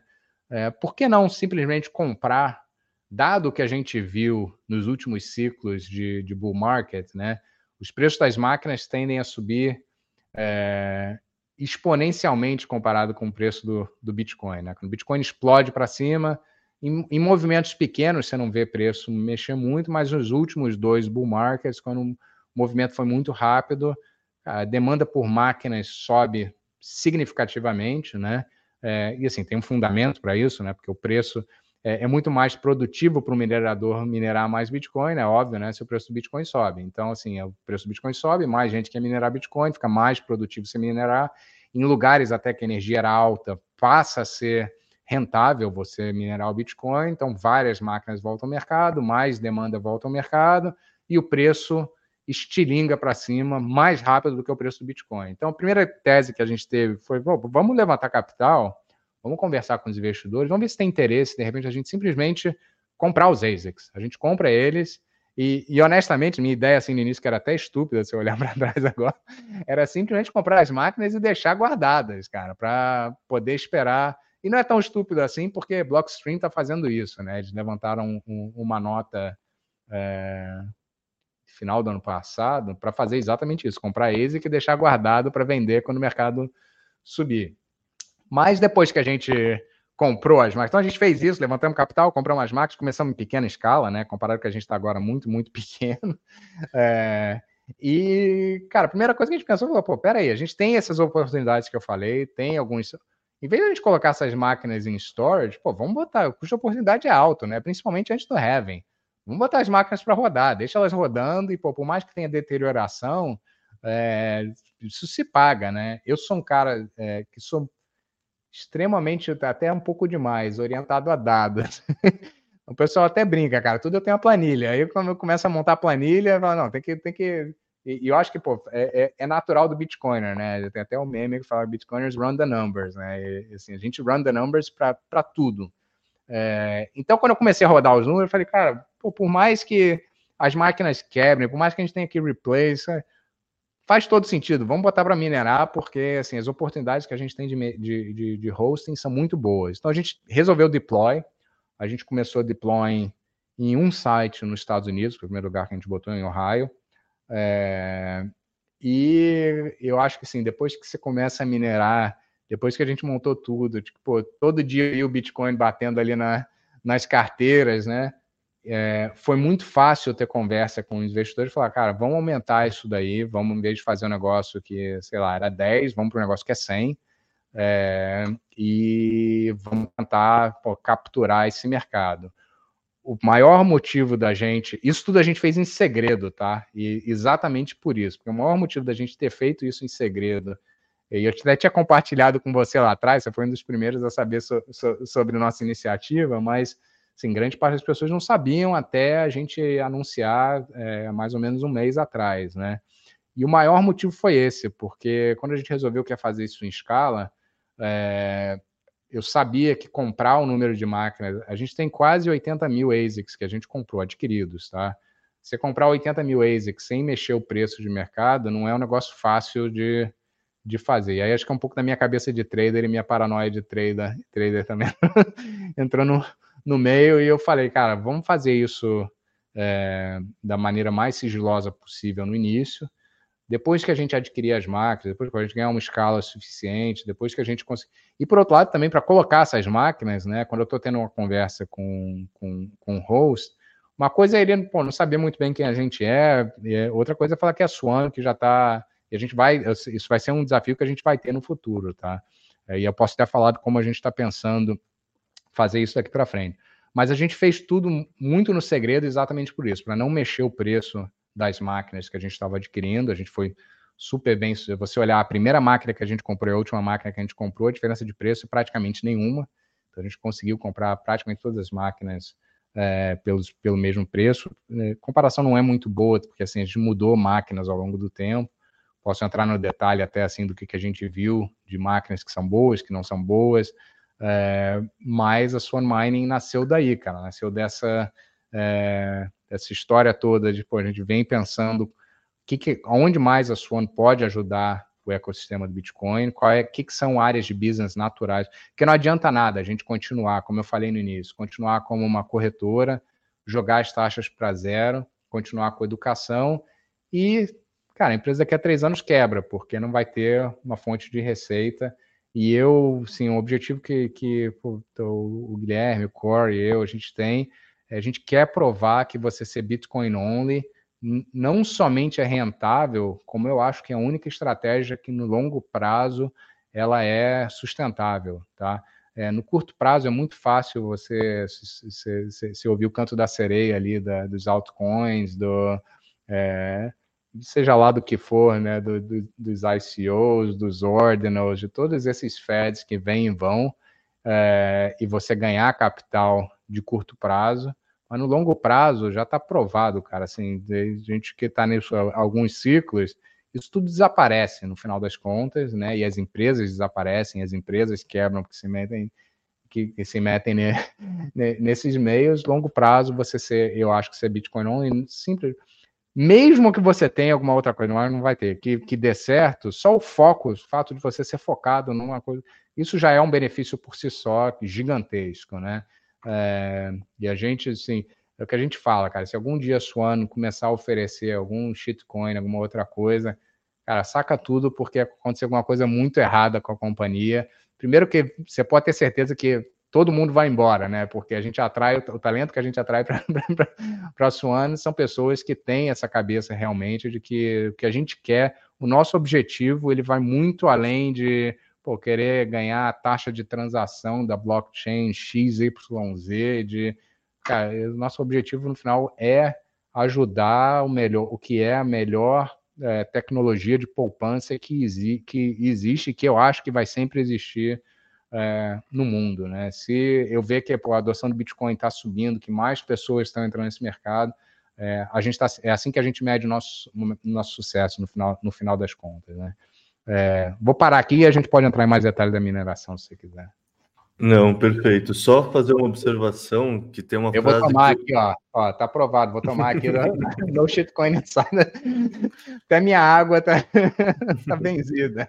Bom, para o pessoal que está olhando aqui acha que é Brahma, só, só para falar, não é Brahma, não, é água, é só que é um copo que eu tenho o carinho da Copa de 2014. que eu vi que eu tomei aqui, eu pensei, putz, o pessoal olhando em casa vai achar que. Não, não é cerveja, não, gente. É, tem uma frase do, Tom, do Tomer, né? To, to, Tomer, Tomer. É. é. Tomer, é, que you take care of Bitcoin and Bitcoin take care of you. E para mim isso é muito a cultura de vocês, é muito Desde que eu vi essa frase em 2021 num podcast dele, eu também usei essa frase bastante para mim mesmo, assim, para, sabe, racional de carreira, para onde eu quero ir, o que eu quero fazer. E concordo, imagino que se a sua resolver pivotar o caminho e abrir, sei lá, vender Ethereum, alguma coisa assim, acho que, sei lá, 90% da força de trabalho se demite na hora, né? Não, não consigo imaginar outra coisa. Você comentou é. bastante sobre a história e sobre o racional do halving. Isso eram duas perguntas que eu ia fazer. Daí tem outras perguntas que é. Você comentou por cima, mas como vocês estão pensando em relação ao risco de concentração de jurisdição? Porque a gente tinha uma preocupação no ecossistema que a mineração estava concentrada na China. E hoje em dia a mineração está muito concentrada nos Estados Unidos. E aí dá para argumentar que tem estados diferentes, com regulamentações diferentes, mas a gente viu o governo federal americano tentar fazer políticas que não foram para frente, mas rolou uma tentativa de, ah, vamos pensar em taxar em 30% todos os mineradores, vamos pensar que eles precisam reportar as atividades e o uso da energia. Tem uns movimentos assim, tem uns políticos democratas, não precisamos entrar em nomes, mas tem o pessoal que tem essa intenção negativa em relação ao Bitcoin. Então, como vocês pensam em relação a essa questão de jurisdições? Sim, antes disso, sim, só para tocar num, num outro ponto que você mencionou, teu gato tá animado aí com, com Bitcoin, cara. é bitcoinheiro mesmo. Não, mas, desculpa. É, um primeiro podcast que eu gravei em português, puta, foi lá atrás, cara, foi com o João Grilo, né? E a gente falou muito sobre isso, sobre é, como no final das contas, que é muito em linha com o que o Tomer fala, né?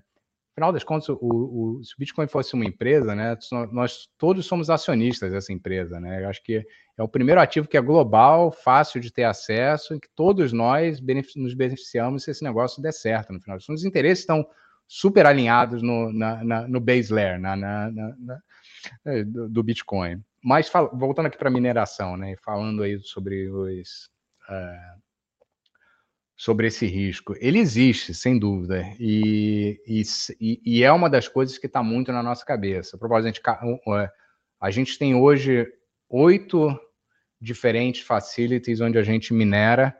É, uma delas é na Noruega. Então a gente começou a minerar na Noruega é, tem mais ou menos um mês agora, muito com essa ideia de diversificação geográfica. Como eu falei lá no início, a gente é bem próximo dessa empresa na Austrália, a gente vai começar a minerar na Austrália também.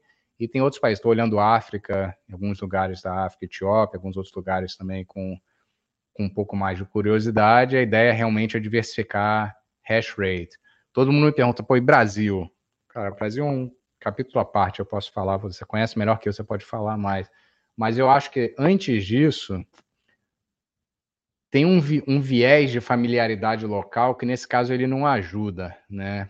Porque quando a gente sabe de todos os problemas, é, é, muito mais fácil começar um negócio quando você não sabe o que você não sabe, né? É, isso é verdade de mineração. Acho que hoje, se eu soubesse, assim, grande parte dos, dos desafios que a gente teve, você, você, pensa duas vezes, né? Quando você não sabe o que você não sabe, cara, é, é, é, é beginner's mindset, né? Tem, você, vai, você vai correr atrás, você, você às vezes até tem uma vantagem por isso, né? A desvantagem que eu tenho de ser brasileiro é que eu sei de todos os problemas. Então comecei a olhar, falei, ah, não, tem energia barata. Aí você vai lá, ter que se meter com político, se meter com.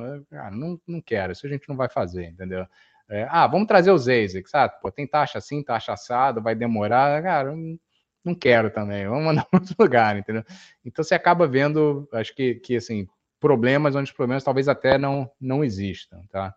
É, mas voltando, Estados Unidos, no momento inicial, é, deixa eu voltar um pouquinho para trás. Para a gente, quando eu, como eu falei, sim, quando eu comecei a rodar os números, muito, muito óbvio, e assim, não preciso falar muito sobre isso, que time to market é a variável, era a variável mais significativa de todas, tá? É, por quê? Porque, cara, o relógio está aí no. Tá, tá, contando. Daqui a 50 e poucos dias você tem o Heaven. Então, tudo que a gente minerasse antes do Heaven, é, a gente tinha o dobro de receita do que depois do Heaven. Então, a gente entrar o mais rápido possível no mercado, super importante. Aonde que eu conseguia escalar para a escala que a gente chegou?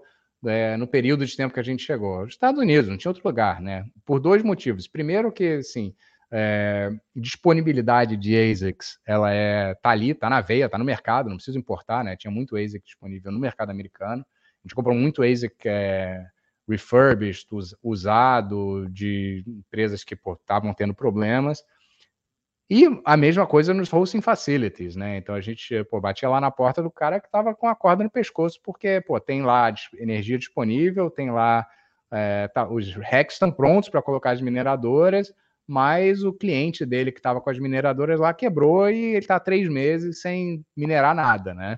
Então, pô, foi de longe o mercado que a gente conseguia é, escalar mais rápido, de maneira mais, mais eficiente. E é um mercado, assim, com todos os problemas que tem, que você acabou de mencionar, é um mercado onde, cara, é, rule of law ainda existe bem mais forte do que em 95% dos outros países, né? É, eu, assim, eu, é, não passa nem na minha cabeça a gente monta uma mineradora de que, pô, vai, ter, vai entrar alguém lá e roubar os mineradores dentro da nossa. A gente pode ter outros problemas, mas, assim, fisicamente, de alguém entrar lá e roubar, muito, muito difícil. E eu consigo, assim, no mercado como Estados Unidos, você consegue seguro para esse tipo de coisa. Que eu mencionei Etiópia, assim, talvez não seja o melhor exemplo, mas na Etiópia começa a ter outras perguntas. Eu falo assim: ah, peraí, é, não vai alguém entrar lá e invadir o nosso complexo e roubar as mineradoras, né? É, então, acho que, assim, como vantagem nos Estados Unidos, tem, você tem, de novo, esses pontos. A concentração é, geográfica, ela aconteceu um pouco por tudo isso que eu falei, e por outro motivo, assim, principalmente no Texas, cara, o mercado do Texas, o mercado de energia no Texas, ele é um mercado extremamente aberto, extremamente eficiente, né? Assim, as pessoas compram e vendem energia é, dá uma olhada, assim, as pessoas podem entrar, depois não vou entrar muito no detalhe, pesquisa ERCOT, que é o mercado de energia local do Texas, e é absurdamente líquido, assim, como você é pago, como você paga por energia. Então, estão acontecendo coisas super interessantes. Mineradores estão sendo pagos para não minerar, para poder estabilizar o grid e essa energia ser usada em, em, outros lugares. A gente viu isso. A gente tem um dos nossos sites que em, em janeiro teve uma tempestade é, de, de gelo muito, muito forte nos Estados Unidos quase todo, né? E você vê teve até queda de hash rate nesse período, porque muitos mineradores pararam de minerar. Por quê? Teve dias que eu estava sendo pago o equivalente que eu ia minerar em, em uma semana, em um dia, para não minerar, porque a energia que eu estava pagando ela era muito mais bem utilizada em outros lugares, porque, de novo, teve, teve queda de energia, então a demanda continuava igual, a oferta caiu, você precisava suprir essa energia de, de algum lugar. E a gente, para o minerador de Bitcoin é super fácil, eu desligo as maquininhas e acabou. Não é, isso não é verdade em outras indústrias, né? A indústria de alumínio, por exemplo, o cara não pode simplesmente desligar lá a metalúrgica dele e parar de produzir alumínio. Ele tem que continuar produzindo alumínio e continuar é, gastando energia a gente desliga os ASICs remotamente se quiser e acabou. E, e é pago. Então, o mercado de Bitcoin, o mercado de energia nos Estados Unidos, eles estão cada vez mais é, andando juntos e se interligando melhor. E esse é o futuro, tá? Eu acho que assim, isso, isso vai acontecer em outras partes do mundo. Esse é o segundo ponto que levou a uma é, concentração geográfica, principalmente, como eu falei, em lugares como Texas, porque é muito fácil para o minerador ser pago por, pra, pra, por, por, outros, por outros motivos, né? É, isso é um problema? É, sem dúvida, cara. Assim, Bitcoin tem que ser descentralizado em tudo, né? Inclusive na mineração.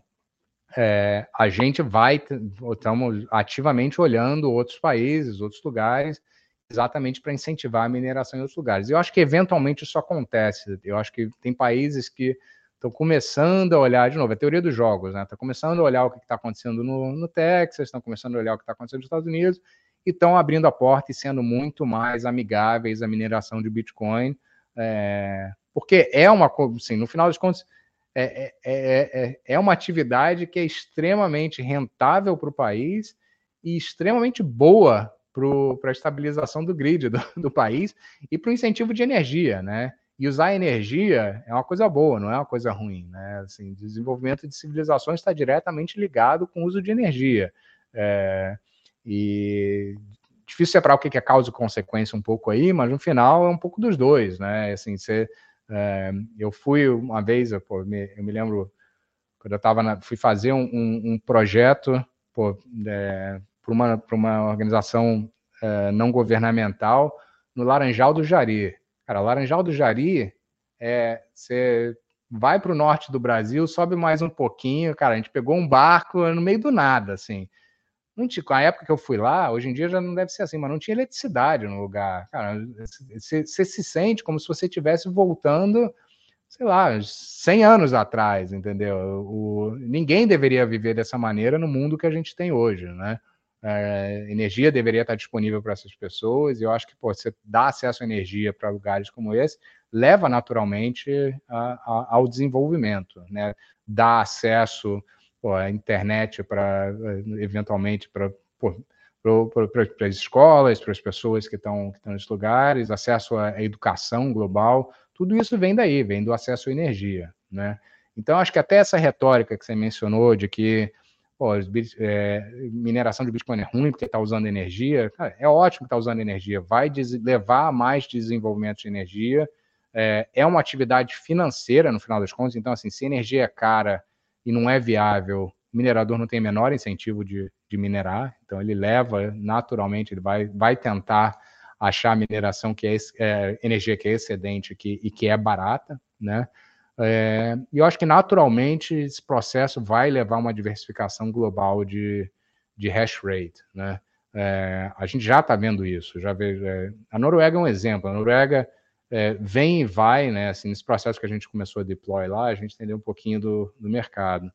E parece que localmente teve, assim, inicialmente a energia barata chamou atenção, o pessoal deploy, teve um período de bastante ruído, é, onde pô, eu, eu, não gosto de colocar rótulo entre esquerda e direita, porque, cara, isso acho que é um dos grandes problemas que a gente tem hoje no, no mundo atual, é tentar colocar todo mundo dentro de uma caixinha, né?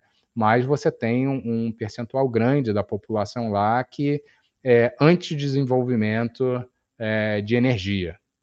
É, e, e, tem, algum, tem alguns pontos que eu acho que são super válidos, mas é, eu acho que é, essa retórica começou a morrer porque as pessoas entenderam que pô, tem partes da Noruega, como o norte, onde você tem disponibilidade de energia que não está sendo usada para nada e, e, pode ser utilizada para outros fins que vão levar, de novo, a, a, a expansão é, do local, que vão ser boas para a atividade local, que vão ser boas para a economia local, que vão ser boas para as pessoas que moram naquela região. E as pessoas que moram naquela região já estão vendo isso e estão virando incentivadores ávidos da, da mineração de, de Bitcoin. Tá?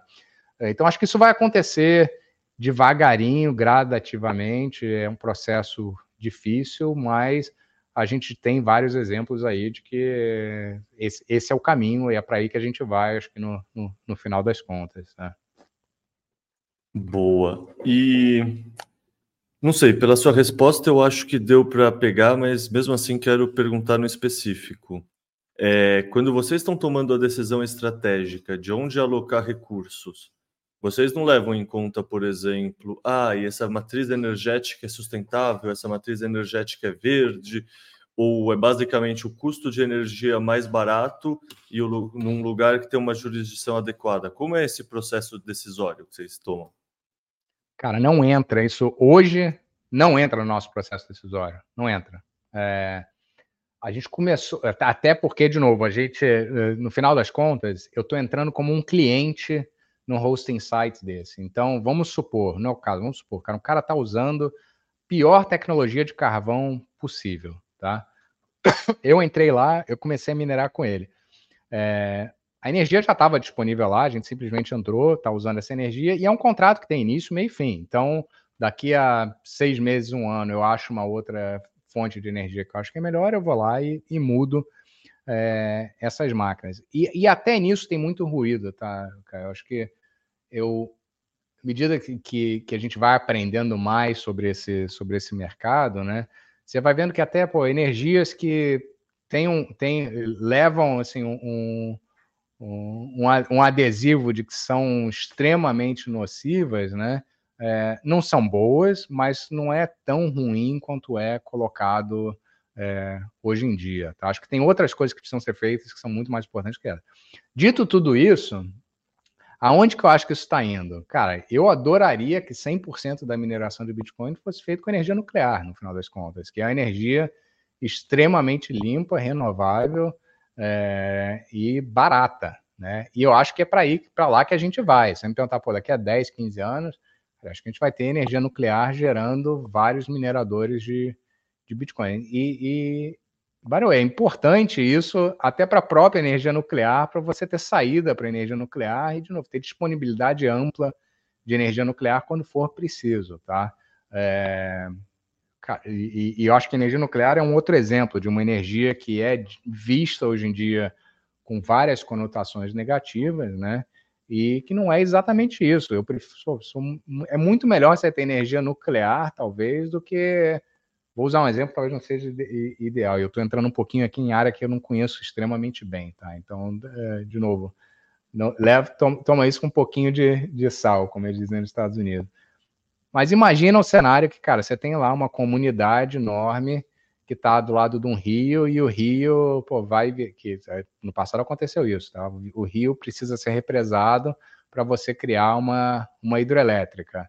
É, o, o, impacto ambiental disso, e isso é visto como energia renovável, tá? É, porque é, depois que está montado.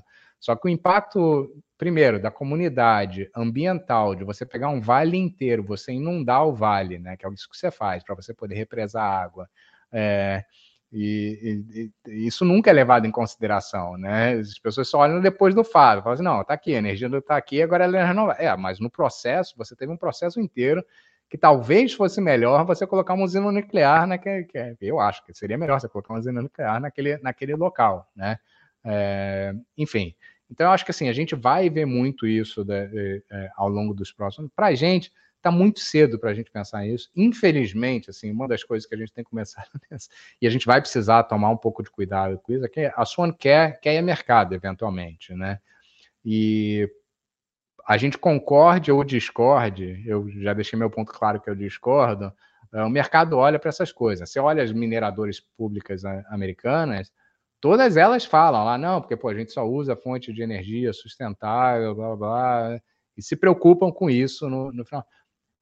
Mas eu conheço as pessoas, eles não estão se preocupando com isso porque eles se preocupam com isso, eles estão se preocupando com isso porque o mercado se preocupa com isso, o mercado acha que se preocupa com isso, e isso faz o valuation da companhia deles ser maior, então eles estão fazendo o que eles têm que fazer, que é otimizar o valor para os acionistas deles e estão usando fontes de, de, de, energia renováveis. Enquanto a gente é público, cara, o que eu 99% é, do que a gente usa é energia extremamente renovável, sem problema nenhum.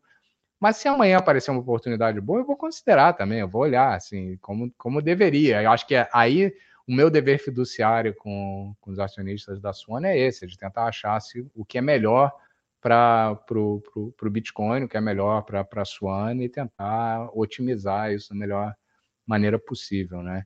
É, mas eu acho que isso é um problema, de novo, que no futuro se soluciona, porque é, naturalmente o Bitcoin vai migrar para soluções que são, são mais sustentáveis. Tem toda uma discussão aqui também que a gente nem nem falou sobre pô, todo mineração de Bitcoin é taxada assim como problemática e quase ninguém fala sobre os grandes data centers. Esquece de AI que já existem no, no mundo inteiro e que fazem uso de tudo quanto é tipo de energia que você pode imaginar e que tem assim necessidades que são muito piores de água, inclusive, que são muito piores do que a mineração de, de Bitcoin, né? E ninguém fala sobre isso porque, de novo, é, eu acho que tem, tem, tem um movimento de PR talvez um pouco melhor das empresas que fazem isso no final das contas, mas é um problema também, é um problema gigantesco e, e eu acho que você ter mineração de Bitcoin é bom até para complementar isso, porque os, o, a mineração de Bitcoin vai para lugares onde ah, os data centers não podem ir, porque são remotos, não tem conexão muito boa, é, talvez tenha... É, diferente do. Imagina que você é um data center da, da Amazon, né? Da AWS. Você não pode simplesmente estar lá no Texas e, cara, quando o preço de energia subir, você desligar. Você precisa ter disponibilidade de, de máquina, né? Talvez você consiga num lugar, se você passar para outro, mas assim, a flexibilidade é muito menor do que a flexibilidade que você tem numa mineradora de Bitcoin, onde para a gente é indiferente, cara. Desliga, desde que a gente esteja sendo pago para para não estar tá minerando, não tem, não existe problema nenhum. A gente não vai minerar e a gente pode balançar. Porque nosso, nosso cliente, no final das contas, não liga. É, é, mineração é super simples no final das contas, cara. Mineração é uma máquina de você transformar Fiat em Bitcoin. É isso, usando energia no meio do caminho, né? É, se o Fiat vai ser transformado em Bitcoin, porque eu estou sendo pago para não minerar, eu vou receber Fiat, eu vou converter em Bitcoin, comprando Bitcoin, o resultado é o mesmo no final das contas. Né? Eu ainda estou transformando Fiat em Bitcoin no final das contas. Né? Então, assim, é, para a gente não faz, não faz diferença nenhuma. Boa. É, e o racional que vocês usam para escolher as ASICs? Porque assim, o pessoal que está de fora do mercado talvez não saiba o tamanho das variedades de ASICs que existem, S19, S21, S9 no passado, é, querer montar novas ASICs sem ser as tradicionais, tipo, como vocês pensam nisso? Como vocês pensam em, puta, vamos, sei lá, patrocinar o desenvolvimento da nossa própria ASIC, que a gente verticaliza a produção, vamos comprar Antminer mesmo, vamos fazer um pouco de cada no nosso portfólio. Qual é o racional que vocês utilizam? É, cara, isso, isso, isso é uma conversa para a gente ter. É, essa eu posso falar por mais uma hora, porque assim é bastante do que a gente tem feito. O futuro ele é muito diferente do que a gente tem visto, acho que hoje em dia. Mas deixa eu começar assim pelo nosso processo decisório hoje, né? É, a decisão para a gente, cara, a beleza desse negócio é que no final das contas ele é praticamente todo simplesmente matemático, né? Você tem um ASIC, você tem uma máquina que, que ela vai receber, como input, ela recebe energia e ela transforma essa energia em força computacional, em hash power, né? Então, você vai ter eficiência em que ele converte essa energia em hash power, então máquinas muito eficientes, né? é, elas convertem um, um, montante de energia em muito mais hash power, e máquinas menos eficientes elas vão converter esse montante de energia em menos hash power, menos força computacional. É, quando a gente pensa no que a gente tem, e, e, e, assim, nessa variável, né, é óbvio que o custo da energia que você está pagando ela é super importante. Então, você tem lugares em que vou voltar no exemplo da Austrália, tá? Ou, ou sei lá, da Etiópia. A Etiópia é um lugar que a gente está vendo lá. Né? Custo de energia é extremamente barato, dois centavos mais ou menos para energia.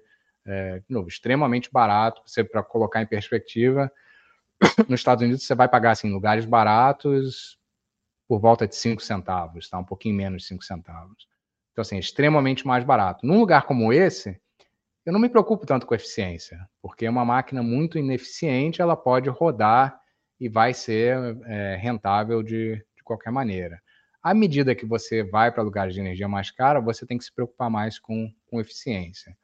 À medida que você que essa força computacional que você está é, deploying, né, que você está colocando no mercado, ela gera menos Bitcoin, você também precisa se preocupar mais com eficiência. Então, daí a importância do Heaven, né? Então, quando com Heaven chegando, eu sei que para a mesma força computacional que eu estou colocando no mercado, eu vou receber metade do, do, dos prêmios de bloco que eu, recebo, que eu recebia antes, né? Então, por isso, eu começo a me preocupar um pouco mais, todo mundo começa a se preocupar mais com, com eficiência. Né? Quando você olha nas máquinas hoje, algumas coisas você tem que se preocupar. Primeiro, não é só eficiência, é disponibilidade também, porque não adianta eu ter a máquina mais e, e a, talvez a solução mais eficiente que tem no mercado, se eu não consigo escalar ela, né? Vou dar um exemplo. Tem várias maneiras de você. É, é, o, o, problema da, da, das ASICs, né, o problema de computadores no geral, é, é, que você, teoricamente, eu posso aumentar a força computacional desses ASICs simplesmente injetando mais energia neles, né?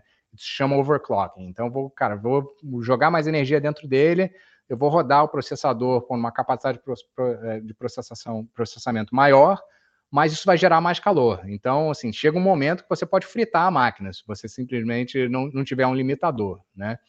É, por isso que é super importante você minerar em lugares mais frios, né? Porque em lugares mais frios você consegue puxar um pouquinho mais do, do, do seu chip, colocar mais energia sem estar tá desgastando a máquina substancialmente. E aí você tem vários tipos de mecanismos de é, refrigeração da, dos ASICs, né? Você tem o mecanismo tradicional, que é ar, então você simplesmente, cara, joga um ventilador em cima, que é o que você compra os ASICs e já vem com um ventilador, às vezes com um ventilador na frente, outro atrás, né? Que ele está simplesmente jogando ar para você tá sempre é, deixando aquela, aquela máquina é, numa temperatura um pouquinho menor. você tem. É, e aí você tem, tem também a parte da estrutura, né? Você está num lugar mais frio, como é que você joga o ar frio de fora para dentro de, dessa estrutura, para ter certeza que você vai refrigerar as máquinas, ficar na temperatura mais baixa, que vai te deixar gerar as máquinas um pouquinho mais quentes, né? É, num outro extremo, você tem uma tecnologia que hoje é, é talvez como você gere a maior eficiência possível de uma máquina, que é a tecnologia de imersão de duas fases, né? Como é que ela funciona? Cara, eu vou, assim, resumir muito. Mas você pega essa, esse ASIC, em vez de você refrigerar ele por ar, você refrigera ele com um líquido que ele tem um ponto de evaporação que ele é no limite que você quer. Então, esse, uma das características dos líquidos, né? Por exemplo, a água. A água, cara, você pode jogar a maior quantidade de energia que você quiser em cima dela, ela não vai passar de 100 graus, ela vai evaporar a 100 graus, né? Então você sabe que ela vai chegar em 100 graus, ela vai evaporar, mas aquele líquido que está ali dentro, ele está a 100 graus, né? Você pega líquidos que evaporam a temperaturas mais baixas, então vai pegar um líquido que vai evaporar, por exemplo, a 50 graus é, Celsius, né? E você vai botar as máquinas dentro desse, desse líquido. Então você sabe que, por definição, o líquido nunca vai passar de, de 50 graus. Ele pode evaporar, né? Então a máquina começa a esquentar, passou de 50 graus, ele vai evaporar, você tem um processo, isso é tudo num sistema fechado, tá? Então, nesse sistema fechado, você tem um processo que esse líquido evapora, ele vai para cima para o teto dessa, dessa, eh, desse container, né? E ele volta, e quando ele volta, ele já volta frio. Então, esse ciclo todo é um ciclo que você sabe que naturalmente ele não vai subir acima de 50 graus. Então, assim, é um espetáculo para você rodar minerador ali dentro. Você consegue overclock. Cara, eu vi testes que a gente já fez em cima de, de, de, de, duas fases de, imersão, em que você pega um ASIC que ele faz 100 terahash por segundo é, no ar, ele passa a fazer 250, 300 em alguns casos, é, terahash por segundo em, em imersão de duas fases. Que, assim, perde um pouco de eficiência, tudo, não vou nem entrar nesse detalhe, mas você consegue tirar muito mais de um ASIC em imersão de duas fases. Aí você me pergunta, pô, por que vocês não estão fazendo isso em, todo, em todos, em todas, todas as mineradoras que vocês têm? Isso não escala hoje. Isso é a tecnologia do, sim, que eu diria que isso é uma tecnologia em escala daqui a talvez 3, 5 anos. Ela não está na escala hoje. Ela tem vários problemas. Você, como, como esse, esse fluido evapora a uma temperatura muito baixa, se você tiver um furinho nesse container, você perde todo o seu fluido, isso é um fluido extremamente caro, você repor esse fluido, você vai pagar, vai pagar assim, um, um absurdo, e assim, sua mineradora não vai nunca se justificar é, em termos de, de break-even, né? É, então, eu, eu, te contei isso tudo para te falar que assim, eficiência e escala são duas coisas que a gente tem em mente toda hora. Hoje, responder a sua pergunta. De novo, fui lá, fui lá, fui lá no Amapá para voltar, cara. Nessa pergunta. É, o que, que a gente vê como assim as melhores máquinas para que respondem a pergunta de eficiência e ao mesmo tempo escala, né? Como eu te falei, a gente tem mais de 70 mil máquinas que a gente adquiriu. É, eu nunca teria conseguido adquirir essas máquinas com alguns produtores de minério de ASICs que estão aí, que eu adoro as máquinas dele, mas o cara vai me entregar, sei lá, mil máquinas nos próximos seis meses, talvez, né? É, então, é, hoje, é, o que a gente tem com as máquinas da Bitmain são as que escalam melhor, tem uma disponibilidade absurda, com todos os problemas que eles têm, e aí tem, vem outros problemas, né? De, talvez de máquinas não, não serem tão confiáveis, de algumas quebrarem, são, eu acho que são as melhores máquinas que a gente tem para poder escalar hoje em dia, dentro da, das máquinas do Bitmain, é, a gente começou com bastante com S19 J Pros, porque tinha uma disponibilidade absurda. São máquinas que, assim, é, o break-even hoje com o preço de Bitcoin um, subindo um pouco aí nos 57 mil, então melhora um pouco, mas eu diria que depois do halving, você precisa ter disponibilidade de energia números grandes, tá? Por volta de 5 centavos para baixo para você estar tá tendo folga de break-even nessas máquinas. Né? Você pagando mais 5 centavos de energia, você não vai estar tá tendo, tendo, break-even. Caio, se eu estiver indo muito, muito na toca do coelho no detalhe, detalhe, me para, cara, tá? Mas eh, jamais, jamais. Quanto ah, mais é. na toca do coelho, quanto mais do detalhe, melhor. Jamais vou te interromper, imagina.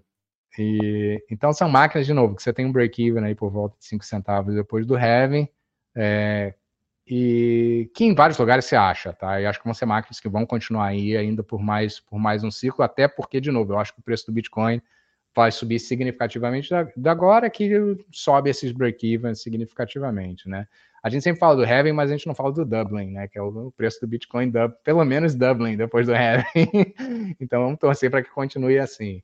É, mas enfim, é, hoje eu acho que as máquinas que respondem é, esses, esses, dois fatores de, de, melhor maneira de escalar e de serem eficientes são as S19Ks, que são máquinas que têm uma eficiência relativamente boa, é, de, mesmo depois do Heaven, você ainda consegue ter break-evens que são muito bons, tá?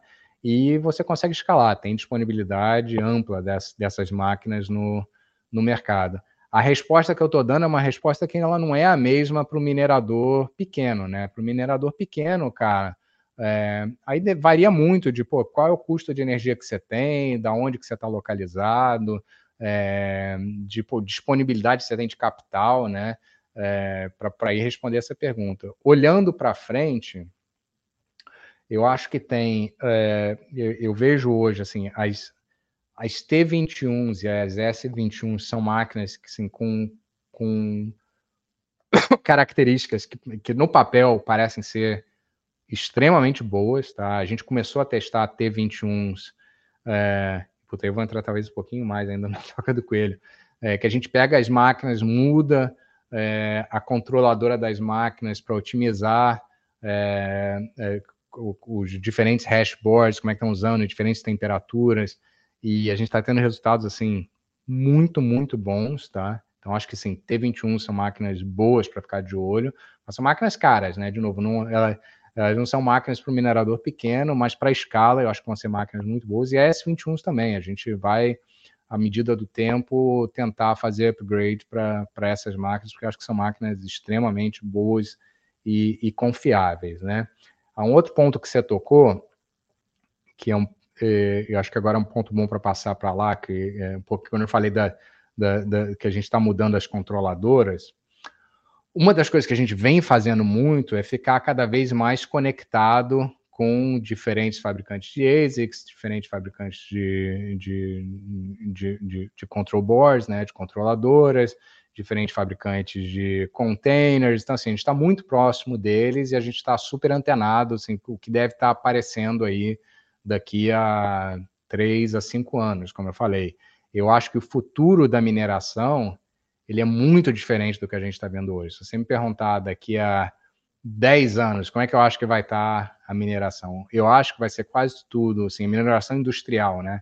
É, ela vai ser quase toda em imersão de duas fases, ela vai ser num ambiente praticamente todo fechado, ela vai ser totalmente automatizada, onde você tem um hashboard que queima. Eu, hoje você tem pô, essa caixa, né? Que você tem a caixa, você tem a controladora, você tem dois hashboards dentro de uma caixa isso tudo vai acabar. Eu acho que você vai ter uma controladora para centenas de hashboards ao mesmo tempo, tudo dentro de imersão, super eficiente no final das contas, né? É, os, os vão levar a gente a, a ser criativo, né? E, e, quando eu digo a gente, não é a Suana, é o mercado como um todo, a ser criativo e achar soluções. Mas eu, é, a troca desses hashboards vai ser totalmente automatizada, né? Você vai ter um robô que literalmente o, hash, o hashboard queimou. Primeiro que eles vão queimar bem menos, né? porque eles estão em imersão, bem menos manutenção que você precisa. Hoje, cara, você vai numa, numa mineradora qualquer nossa aí, é, sei lá, vai num lugar no meio do Texas, perto do, do deserto. É, sujeira é um problema, tá? Você, vai lá, você precisa limpar as máquinas, você entra lá, você, vê aranhas no, nos mineradores, terra nos mineradores, você tem que ir lá e lim, li, é, fisicamente limpar, né? Quando você faz isso um sistema fechado de imersão, isso para de ser um problema, né? É, isso é um problema hoje para todos os mineradores, tá?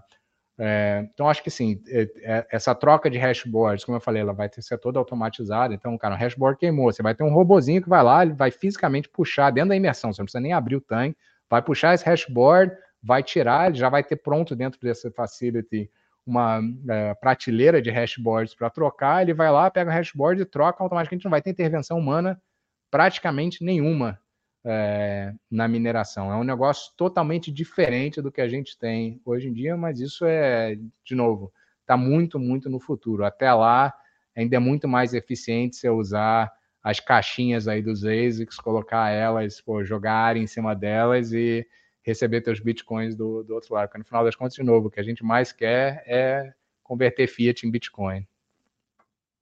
E eu, você antecipou justamente a próxima pergunta, que seria como você vê a mineração daqui a 10 anos? E aí você falou grande parte do que eu concordo com a minha visão, assim, é muito... Não faz sentido acreditar que as ASIC vão continuar sendo essas torradeiras que são hoje em dia, eu concordo totalmente com a sua visão de imersão, com essa visão de não fazer tão modular, mas você não comentou uma coisa que eu tenho a dúvida de. Eu vou comentar, já sei o que, você vai tentar falar. As, as, empresas, as mineradoras, elas vão ser fagocitadas pelas petroleiras ou pelas indústrias de energia? Porque assim, você comentou bastante de energia nuclear e eu concordo que, assim, na minha visão de futuro, grande parte da hash rate está alocada em energia nuclear. Mas tem toda a questão de mitigação de metano que faz a indústria da mineração ser bem interessante para a indústria do petróleo também. No futuro, você acha que vão existir empresas como a Swan Mine agora, mesmo a Arthur, ou sei lá, Riot, Marathon, ou na verdade todas essas são peixes pequenos versus o tamanho das grandes petroleiras e das grandes empresas de energias, e a real é que a tendência é que o nosso ecossistema inteiro seja fagocitado por esses outros ecossistemas. Então, eu achei que você ia num outro caminho, mas beleza, eu vou falar sobre isso. Então responde os dois, responde os dois. responde o que você imaginou e responde o que eu perguntei. De deixa eu começar com aonde eu achei que você ia, que é super importante também. Tudo que eu falei daqui a 10 anos leva a pergunta é, de então daqui a 10 anos você vai ter provavelmente um monopólio ou um oligopólio de mineradores, né? Porque isso em escala é um negócio extremamente caro. E como é que você soluciona isso? Será que isso é um problema?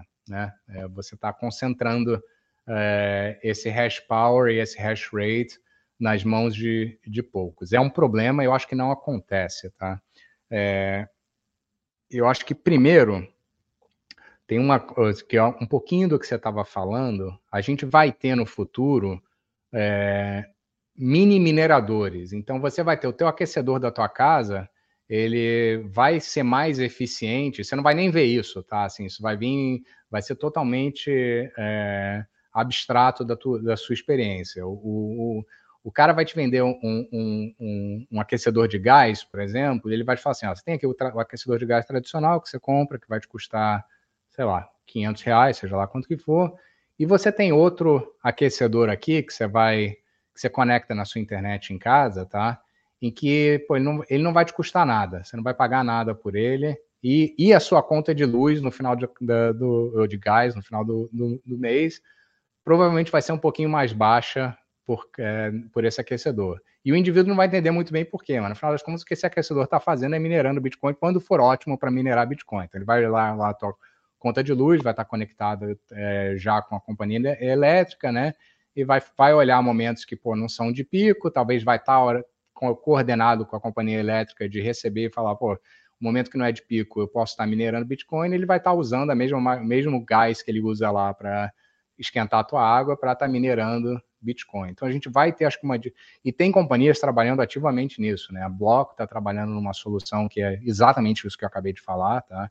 É, e que isso vai, acho que vai levar a uma democratização de, de hash rate ao longo do mundo, soluciona também aquele problema que a gente falou, né? De hash power estar tá muito concentrado em mineradores que estão concentrados em alguns países. Eu acho que isso vai acontecer, isso vai ser é, pô, torradeira, é, tudo que você tiver que assim, tem é, é ferro de passar, tudo isso tem potencial para, à medida que a, que a tecnologia escala e fica barato de produzir, né? Que não é o caso hoje, você vai ter um ASIC em cada, é, em, em, em, cada eletrodoméstico que você tem que você tem em casa. Né? Em outras palavras, primeiro, eu concordo totalmente com essa visão. Já falo isso há algum um ou dois anos e o pessoal geralmente não entende muito e me acha meio maluco. Mas no fundo, qualquer processo que gera calor e não está minerando Bitcoin, que está desperdiçando energia. É como Sim. vai ser a inversão de pensamento em relação a esse tópico. Não é que ah, a mineração de Bitcoin desperdiça energia. Não a geração de calor sem minerar Bitcoin no processo que desperdiça energia. Exato, exato. Então, acho que assim, é, é, esse é o ponto do indivíduo que eu queria trazer, né? Eu acho que assim, isso, isso, isso vai acontecer e, e, e, é lindo, porque vai levar, de novo, a adoção do Bitcoin ainda por mais, por mais players, né? Porque a partir do momento que você entende o que está acontecendo, as pessoas vão entender eventualmente, né? Elas, eu, eu vou virar para esse fabricante de, de boiler e vou falar assim, cara, eu não quero que você, pô, eu, eu quero receber os bitcoins, como tem um jeito de receber os bitcoins, né? E, e vai ter, você vai ter uma versão do boiler que todo mês você vai receber lá na tua carteira de Bitcoin, nos sets, porque tá, o teu boiler estava minerando Bitcoin ao longo do, do mês, né? É, voltando para o seu ponto assim do futuro em relação às petroleiras e as companhias de energia, isso é um processo que eu acho que meu, meu pensamento está evoluindo em relação a isso. É, eu pensava que sim, esse era o caminho natural, é, em companhias como Exxon, que tem assim, grande capacidade de energia, vão estar tá muito ligadas à mineração, e eu acho que vai acontecer. Mas à medida que eu olho mais o mercado de, de mineração, eu acho que isso é olhar só uma variável, tá? Voltando ao que eu falei sobre Bitcoin, é, mineração de Bitcoin se transformar fiat em, é, em Bitcoin, né? Quando eu penso, em, em grandes pilares, né, na mineração, eu penso custo de capital, né? Porque é, é uma atividade que é extremamente, assim como ela é extremamente necessita muito de energia, ela necessita ainda mais de capital. Tá? Capital é um input que não somente se você não tiver disponibilidade, mas se você usar de maneira errada, você vai quebrar. Quase todos os mineradores que quebraram, que você olha para trás, eles não quebraram porque o custo de energia deles era alto, tá? A grande maioria. O custo de energia deles não mudou. O que quebrou eles foi a estrutura de capital errada, em que eles estavam ou muito alavancados em dívida, é, ou com estruturas que não faziam sentido, é, ou no longo prazo, né? Eu vejo assim, um problema grande hoje nas mineradoras americanas.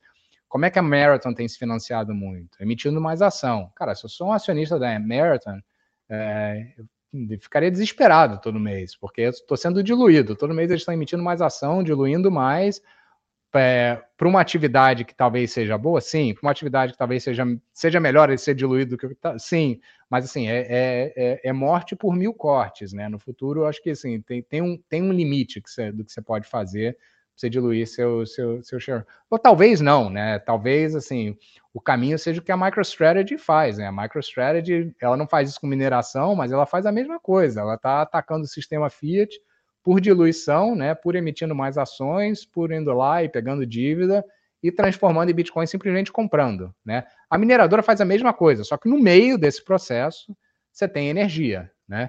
Então a gente foca muito na energia, mas o processo é o mesmo, assim, no final é fiat in, Bitcoin out, né? É, então quando a gente foca na energia, a gente acha, tem, tem a tendência de achar que vai ser importante, de que você achar energia barata é talvez o ponto mais importante. Ele é um dos pontos importantes. Você achar custo de capital barato, eu diria que ele é muito mais importante do que você achar energia barata. Então eu acho, e assim, muita gente não gosta quando eu não tem gostado quando eu falo isso, mas eu acho que o que vai acontecer, infelizmente, é, é que você vai ter companhias financeiras grandes que vão estar entrando em mineração e vão capturar um percentual grande desse mercado já está acontecendo, tá? Assim, a Fidelity já minera, e já minera há um tempinho, e vai continuar crescendo. Tem vários hedge funds, a gente tem visto aí, tipo, em, em oportunidades, tem vários hedge funds que levantaram capital para mineração.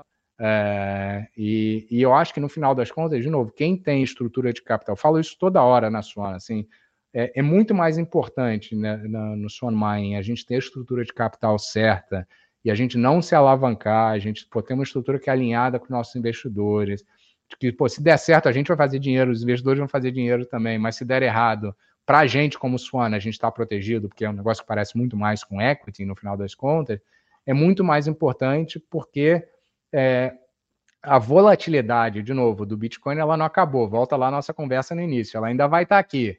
É, então, se você é uma companhia de energia, esse é o desafio, né? Se é uma companhia de energia como Shell, por exemplo, né, que está Exxon, caras estão entrando aí. e daqui a um ano, pô, a gente tem aí, o Bitcoin vai para, sei lá, estou inventando um número, para 500 mil dólares, cai para 200 mil, eles vão pular fora. Não é um negócio deles, eles não vão querer ver a volatilidade, eles vão parar de. É, rapidinho vão achar que não é mais rentável o negócio, porque os caras não estão olhando isso para o longo prazo, não estão olhando. É, e vão olhar a volatilidade como um bug, não, não como um feature, né? É, enquanto que eu acho que as companhias financeiras vão entrar, vão poder sobreviver esses ciclos de maneira bem mais eficiente, porque eles têm capital. O cara vai olhar isso como oportunidade e vai falar, como a gente fez ano passado, né? Eu olhei, falei, pô, tá barato os ASICs, tá barato, o preço do Bitcoin tá no chão, pô, tem oportunidade, tá, tá, na hora de fazer isso. Então, eu acho, assim, é, que é muito mais provável a gente ter um caminho onde os grandes bancos, as grandes, que é horrível falar isso, né? Mas eu acho que vai acontecer, vão estar envolvidos em mineração de alguma maneira do que é, e talvez sejam os dois, tá? Do que as grandes companhias de energia. Talvez você tenha aí parcerias grandes entre, sei lá, Goldman Sachs e Exxon para poder lançar uma mineradora que faz todo sentido, né? Você está trazendo capital, você está trazendo energia é, para gerar o melhor ativo que já existiu que vai existir no mundo. Então, acho que esse é o caminho. Boa. Cara, eu esgotei minha pauta, então deixa eu te perguntar, tem alguma consideração sobre a sua mining, sobre ETF, sobre esse futuro de médio prazo esse ano que a gente acabou deixando passar e que você gostaria de fazer? É, a gente já já está gravando há um tempinho, mas eu vou adicionar um tópico só, porque acho que é um tópico que é, vários podcasts que eu tenho feito de mining é, lá fora, o pessoal tem perguntado, e eu acho que é um tópico importante também para a descentralização do, do Bitcoin. É, e, de novo, eu vou entrar um pouquinho aqui, talvez, para. O bom desse podcast é que a gente começou com, com um tópico que todo mundo acho que acompanha, e a gente foi entrando mais no detalhe. Então, quem, quem se perdeu no meio do caminho não tem problema, pelo menos pegou a primeira parte, que acho que engloba todo mundo. Mas agora eu vou entrar num tópico que é bem, bem, bem na toca do, tuê, do coelho. Hoje em dia, quem controla a criação.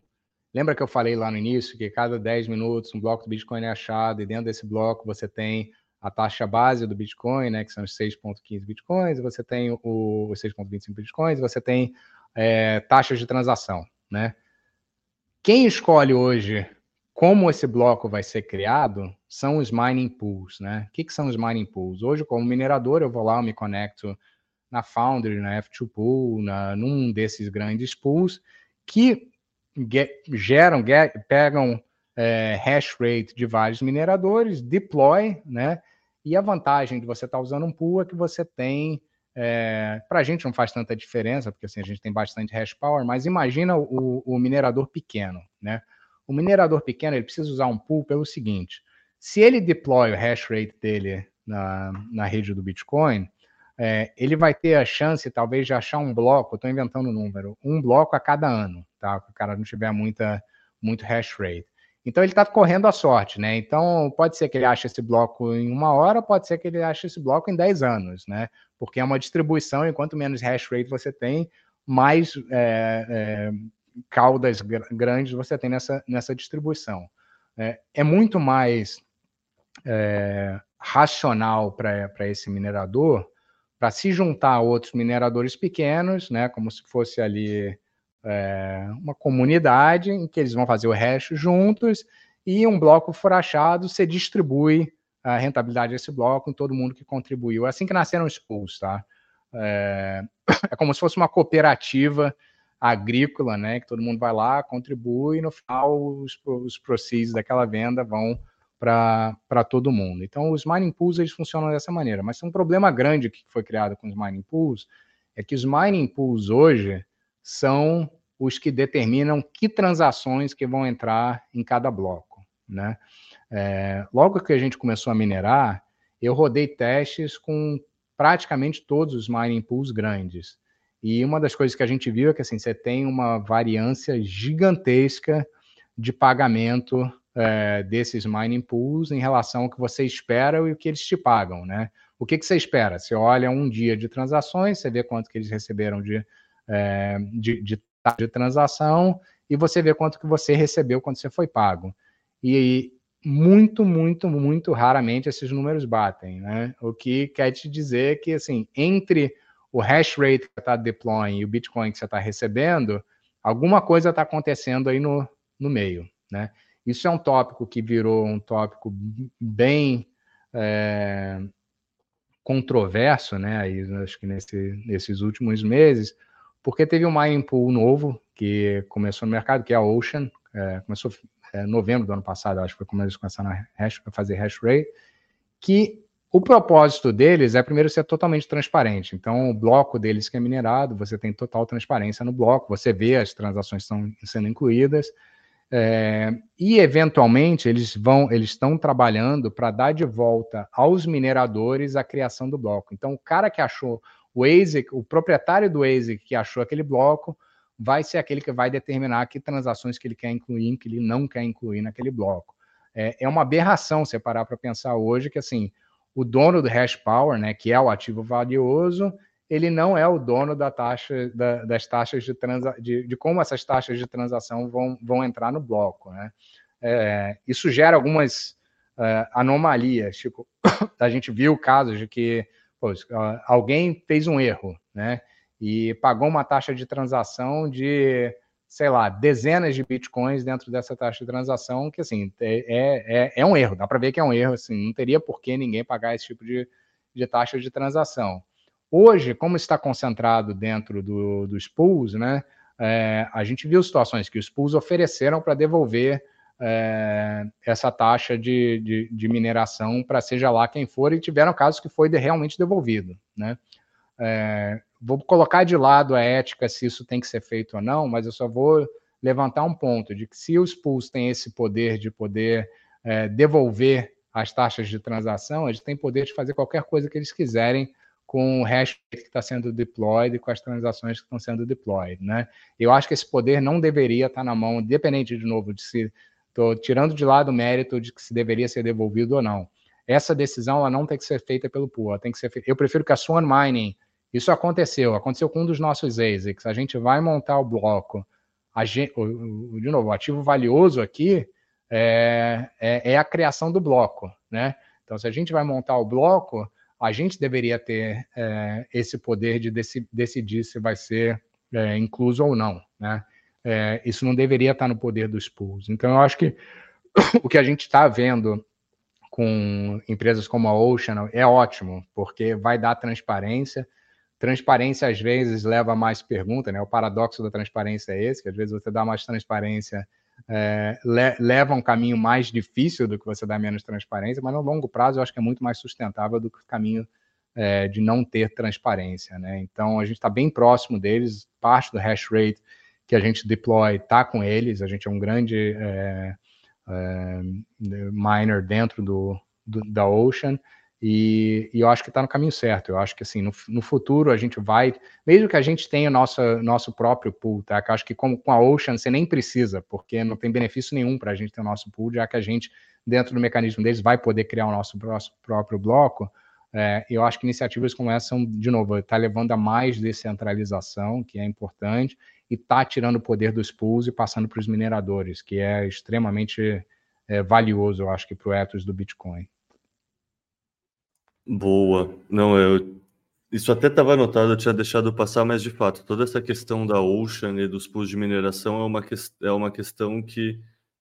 Não sei, muita gente se preocupa com a centralização via pools, muitas outras pessoas acham que isso não seria tão grave, porque, por um lado, sim, é o que você falou, os pools conseguem montar o template do bloco, então eles conseguem censurar transações, eles conseguem escolher o que entra no bloco e o que não entra no bloco. Por outro lado, isso é um argumento que eu ouvi que eu acho que faz sentido, eu queria ver o que você acha. É, é muito sem atrito você mudar de um pool para o outro. Então, assim, apesar deles concentrarem a hash rate, essa centralização em poucos pools não seria tão preocupante. Faz sentido acreditar nisso? Ou seja, o estado atual já não é tão preocupante e a Ocean é só uma, é uma melhoria, que ótimo, legal que veio, mas não é que era um cenário tão grave porque muitas pessoas falam como se essa centralização da hash rate nos acho que tem três pools ou quatro pools que tem 75% dela. Isso é realmente um risco na sua visão, ou isso é que bom que está melhorando, mas não representava um risco existencial? É, não é bom, né? Não é bom, sem, sem dúvida. Mas eu vou te falar assim um, um pouquinho do, do é você está certo, é super fácil mudar de mining pool, e a propósito, a gente já mudou de, de mining pool algumas vezes, né? É, a gente está sempre otimizando. Eu tenho é, separado dentro do nosso dashboard, eu tenho, a gente tem um grupo seleto de ASICs, que estão 10 ASICs selecionados em cada um dos grandes pools, né? E a gente está monitorando ativamente, vendo, pô, dado que eu deploy esse tipo de hash rate, e comparando, né? Quanto que eu recebi no final das contas Ninguém faz essa conta, tá, Caio? Eu vou te falar, assim. E dentro dos grandes mineradores públicos, eles não fazem essa conta, eles não olham isso. E existe uma.